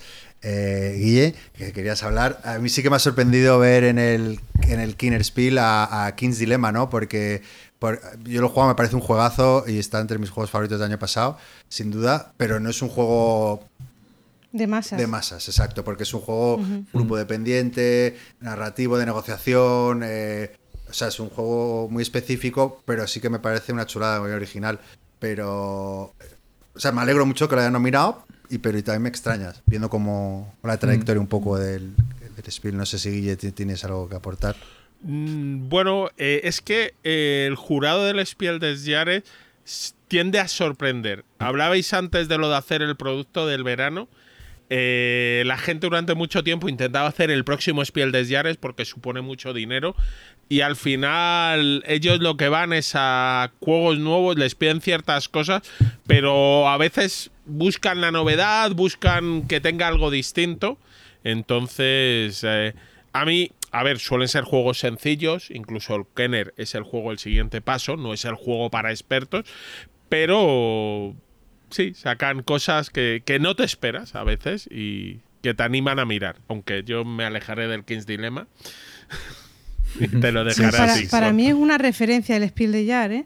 Pues Y para mí yo, por ejemplo, la, la categoría de juegos infantiles, yo que no tengo niños y me pregunta alguien, me voy directamente a consultar cuáles han sido los ganadores otros años, porque es que no te equivocas. Y, y- y los juegos que, han, que, que tienen premio este año, todos eh, me llaman la atención. O sea, yo lo de los premios, a mí, yo sí, para mí sí que es una referencia. Siempre Para mí también, yo estoy de acuerdo. Para mí, o sea, siempre lo tengo en cuenta. Mm, pu- Puedo caer en el, yo qué sé, en el esnovismo de decir, oh, qué, qué mierda el juego, qué familiar. Bueno, pero es que me gustan los juegos familiares y sí que lo tengo en cuenta. Vamos, es como los Oscars, ¿no? Que dices, ah, yo qué sé, tal, pero al final acabas viendo todas las de los Oscars.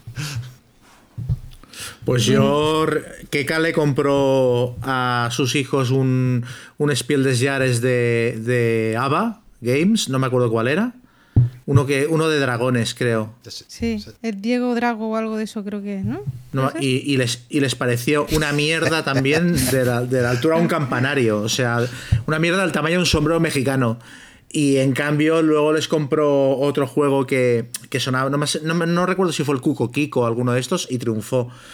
O sea que cuidado con esto también. Luego Enric Muraday, que esto ya va a haber que empezárselo porque no es la primera vez que nos lo proponen, dice que, que tenemos que encontrar un colaborador para esos famosos 30 minutos de rol, que bueno, sería Chema, no hace falta buscar lejos, y que nos lloverían candidaturas como premios a Wispan.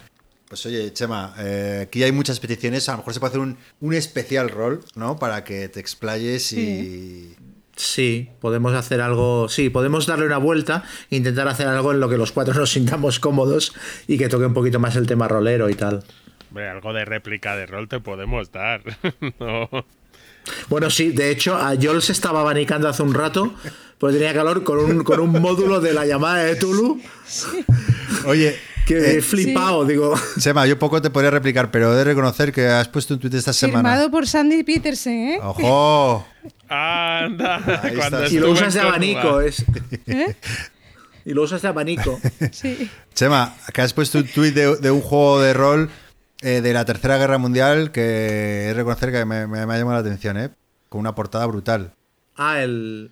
Ah, sí, el Twilight. Bueno, esto tiene Ah, una es el- historia detrás ah, vale, vale, chula. ese era el famoso Twilight. que ya la contaré en otro programa porque vamos mal de tiempo, pero, pero ya, ya lo, sí, es un juego, a mí me, me encanta, un juego de los 80 que a mí me marcó mucho y me ha hecho mucha ilusión ver que los de eh, Fría Liga van a sacar una edición nueva, eh, arreglándole el reglamento y tal. Pero ya lo, ya lo contaré en otro programa. Luego Ser Duncan de, de Toll.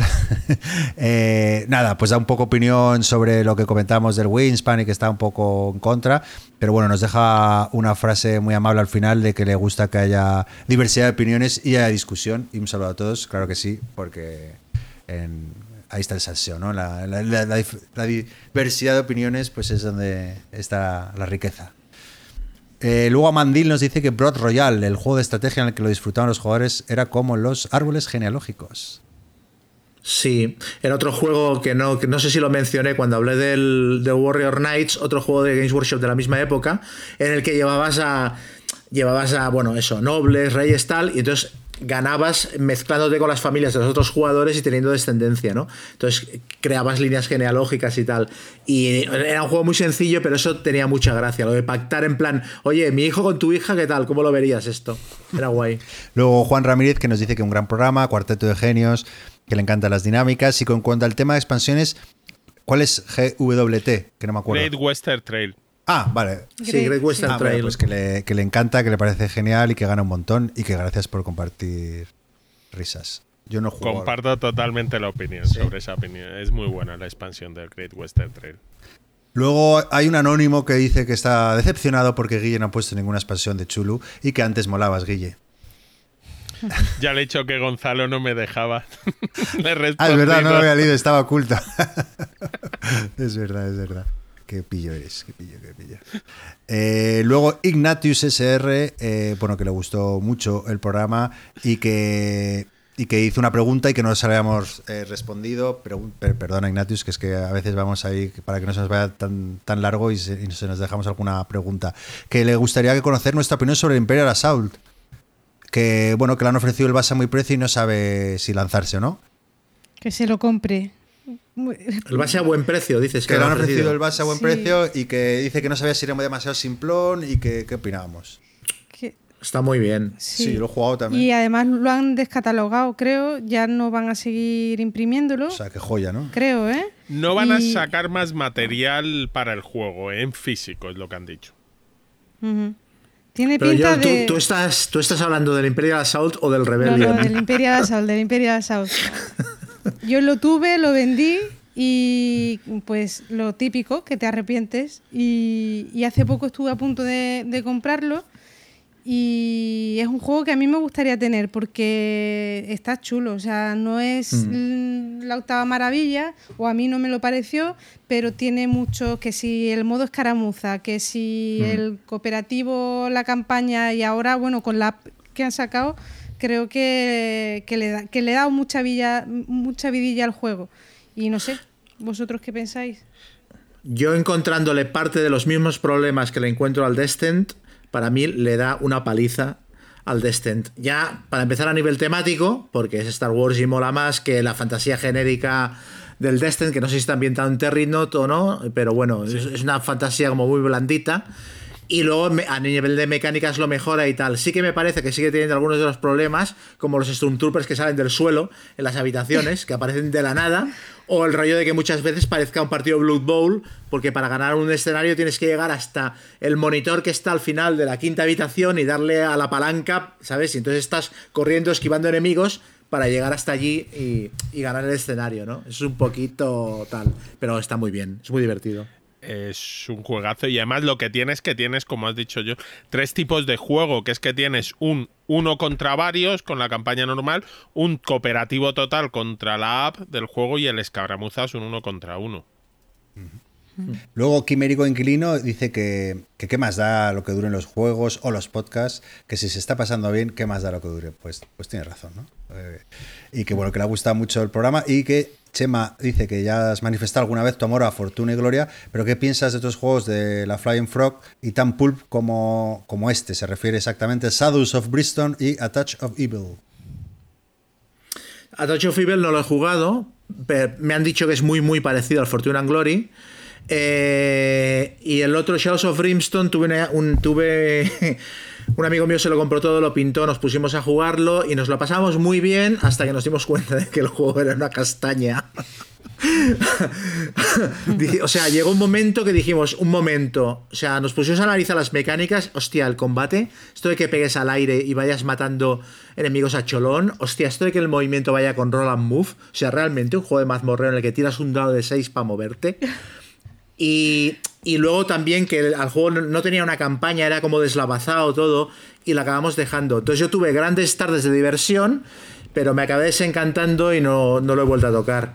El que más me gusta de Flying Frog, quitando el Fortune and Glory, es el Last Night on Earth, que para mí sigue siendo el mejor juego de zombies eh, que ha inventado el ser humano. O sea, me parece la risa. Yo respecto a la Touch of Evil, que sí lo he jugado, sí lo tengo, es un juego exacto de evolución de personaje, más sencillito que, el que perdona, que el Fortune and Glory. Y eh, bueno, que tiene la gracia de pegarte con los monstruos. Además, tiene, puedes jugarlo en cooperativo o en competitivo, como quieras. Eh, y como desventaja lo que tienen todos los juegos de estos, que vas a tirar un dado y a moverte, que es lo que más les gusta. Entonces, podrían cambiarlo un poco eso. Curiosamente, en el, Fortuna and Glory hay una regla para mitigar esto de me muevo 4 y no tiro el dado. Pero en el, Last Night on Earth me parece absolutamente temático lo del roll and move. Porque simula el rollo de las películas chorras de zombies de estás corriendo, tienes el zombie a 100 metros, pero de repente tropiezas con una rama, te caes y se te echan encima. Y eso es cuando sacas un 1 en el dado. Entonces, extrañamente, es súper temático ahí lo del roll and move. Pero en todos sus demás juegos es una mierda. Luego Borja Rubí nos comenta que, le- que se queda más tranquilo sabiendo que, que hay otra gente que, que juega tres horas y media al terraforming, que pensaba que no era normal y que, y que le era el manco. Y luego que, bueno, que, que le encanta Las Vegas, que también la, la proporciona momentos impagables y que le gusta más la edición antigua y estoy de acuerdo. Di- Digo lo que es el aspecto visual, es más bonito porque tiene un dibujo de gente. Eh, eh, de hecho, el único punto no flojo de, de la nueva edición es eso, que a mí me parece un poco austera. Las Vegas Royal, un Sí. poco negra, es un poco Sosaina, sí. Eh, pues tienes toda razón, Borja. El otro día en cuarto de juegos la tenía, me la estuve mirando para comprar o no, y me llamó la atención, me esperaba una portada súper colorida y tal, y vi, era, ¿sabes? Negro. Súper austero. Sí, sí, la verdad que no, no es muy bonita, tienes toda razón. Luego David Villarroy di- dice, Guille y compañía, si tenéis fijación por el maestro H.P. Lovecraft, veo que te has dado cuenta, eh, recomienda que escuchéis Noviembre Nocturno, también en iVoox, qué maravilloso.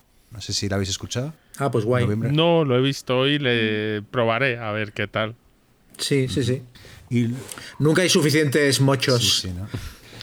Bueno, a veces sí, ¿eh? A veces sí, ¿eh? tampoco vamos a negarlo. Y luego Amador Jiménez, que le, que le gusta el Wingspan, un juego precioso, ideal para jugar en familia, que le encantó la entrevista, el sonido lástima, no se escuchó muy bien, que sí que a cara un juegazo. Y, y a ver si cuaja la idea del programa sobre juegos para iniciarse en tipos a los que no juegues habitualmente. Wargames para jugadores de euros, euros para wargameros, Ameritrash para wargameros, etc. Esto no es la primera vez que nos lo plantean, ¿no? No, no, ya llevan como Ah, cinco o igual seis ya. sí, ¿no? Eh, a mí es que parece un poco raro, o sea, me refiero porque no hay, a no ser que seas exclusivamente wargamero, pero yo creo que ahora está todo eso muy difuminado, ¿no? Yo conozco poca gente que solo juega un tipo de juego, ¿no? ¿Qué opináis? O sea, no sé si daría mucho juego. Yo más que eso es que lo veo que vas a hablar al final de juegos de inicio para cada tipo Sí. más fácilmente. Que sí, que puedes encontrar alguno con mecánica más mm, un poco más mixta, decir, bueno, pues este, el Undaunted a lo mejor es como le meto los pseudo abstractos o algo más euro a un guargamero por el tema. Pero si no, se me queda en más bien juegos de inicio para cada categoría. Hmm. A mí sí que se me ocurre algún juego de un tipo que utilice mecánicas de otro, rollo el Sekigahara que mencionamos, Sí. que sí que tiene mecánicas que son como de euro. Yo creo que al o final- algunos algunos de Martin Wallace de los, los wargames aquellos que hizo con Tree Frog, el de el de El Waterloo. Waterloo. y el de y el de joder, el de Gettysburg, Sí. que sí que tenían mecánicas como de euro, más híbridas. O sea, por ahí sí que le veo alguna cosita. Mm. Sí, pues eso, al final yo creo que buscando juegos que, que mezclen mecánicas de ambos mundos, yo creo que sí Mm. que puede salir algo chulo. Luego Marrón Flojo, que buen programa, y que si nos permite una crítica, que, que dice que, que si pudiéramos poner más rock and roll y un poco música menos de ascensor, a lo que le voy a responder con, con un- una poesía de, eh, que sale en la película eh, el, la- el lado oscuro del corazón de Seo Subiela, que soy perfectamente capaz de soportar una nariz que sacaría el premio en una exposición de zanahorias, pero eso sí, y en eso soy irreductible, no les perdono bajo ningún pretexto que no sepan volar. Amigo, el mambo se queda y es innegociable. pero di que sí, es broma marrón flojo, pero es innegociable. Y luego, por último, un anónimo nos dice que somos la leche de entretenidos y que el contenido es bestial y que no se ha podido reír más, así que ánimo y seguid así. Así que ánimo y seguid así, chicos. Esto ha acabado un programa más, casi llegando a las tres Ey, horas. espera, había otro comentario, creo, creo, de uno que nos ha preguntado un montón de veces sobre el Down of the Dead. ¿Ah, sí? Ah, no lo, ah pues bueno, si queréis comentar, Sí. yo no lo, no lo he jugado. Sí, vamos, súper rápidamente. Yo voy a comentar que lo jugué en su día. Yo creo que tuve la primera o la segunda edición y ahora está la tercera, la, la que acaba de salir por maldito. Y yo los recuerdos que tengo del juego lo vendí para comprarme la edición en castellano y los recuerdos son buenísimos. Es un juego de defiende la torre vienen zombies por todas partes y tú tienes que ir buscando eh, munición, eh, tienes que poner barricadas para aguantar el paso de los zombies y que no lleguen al centro de la ciudad y tal. Y a mí me encantó, lo vi súper temático, tenía unas tablas para combatir con los zombies al estilo un poco de Wargame y era original, o sea, era un juego, mm, no sé, yo, yo tengo un recuerdo muy muy chulo, de hecho entrado en la preventa y me tiene que llegar la semana que viene seguramente, entonces ya hablaremos de él más tranquilamente. Pero por lo menos para contestarle, porque es verdad que creo que nos había escrito dos o tres veces. Pues ya hablaremos largo y tendido porque es un juego que, bueno, que hay mucha expectación. Sí. Y, y eso, dicen que las reglas así, así, pero bueno. ya- Sí. Seis manuales y. Sí. y- Eh, eso y lo es- cambiaron. Es un eso show. creo que lo empeoraron. En, en la edición que yo tenía era un manual donde te venía un nivel básico del juego y, y luego te empezaban a meter más reglas. Y yo lo vi súper asequible, muy bien, pero aquí creo que, que- que es lo que comentáis, varios manuales y, y un poco raro todo. Pero bueno. Eh, nada, Yol, para contactar a, a Marrón Flojo, es- se me había olvidado que hoy habíamos cambiado de sintonía, así que podemos finalizar con la misma sintonía, que es un temazo, aunque esa sí que es música de ascensor de los años 70. Pero bueno, nada, si queréis despediros, eh, Guille, Nada, seguid jugando y ya nos vemos en la pro- Bueno, nos escuchamos en la próxima. Chema, Hasta la próxima.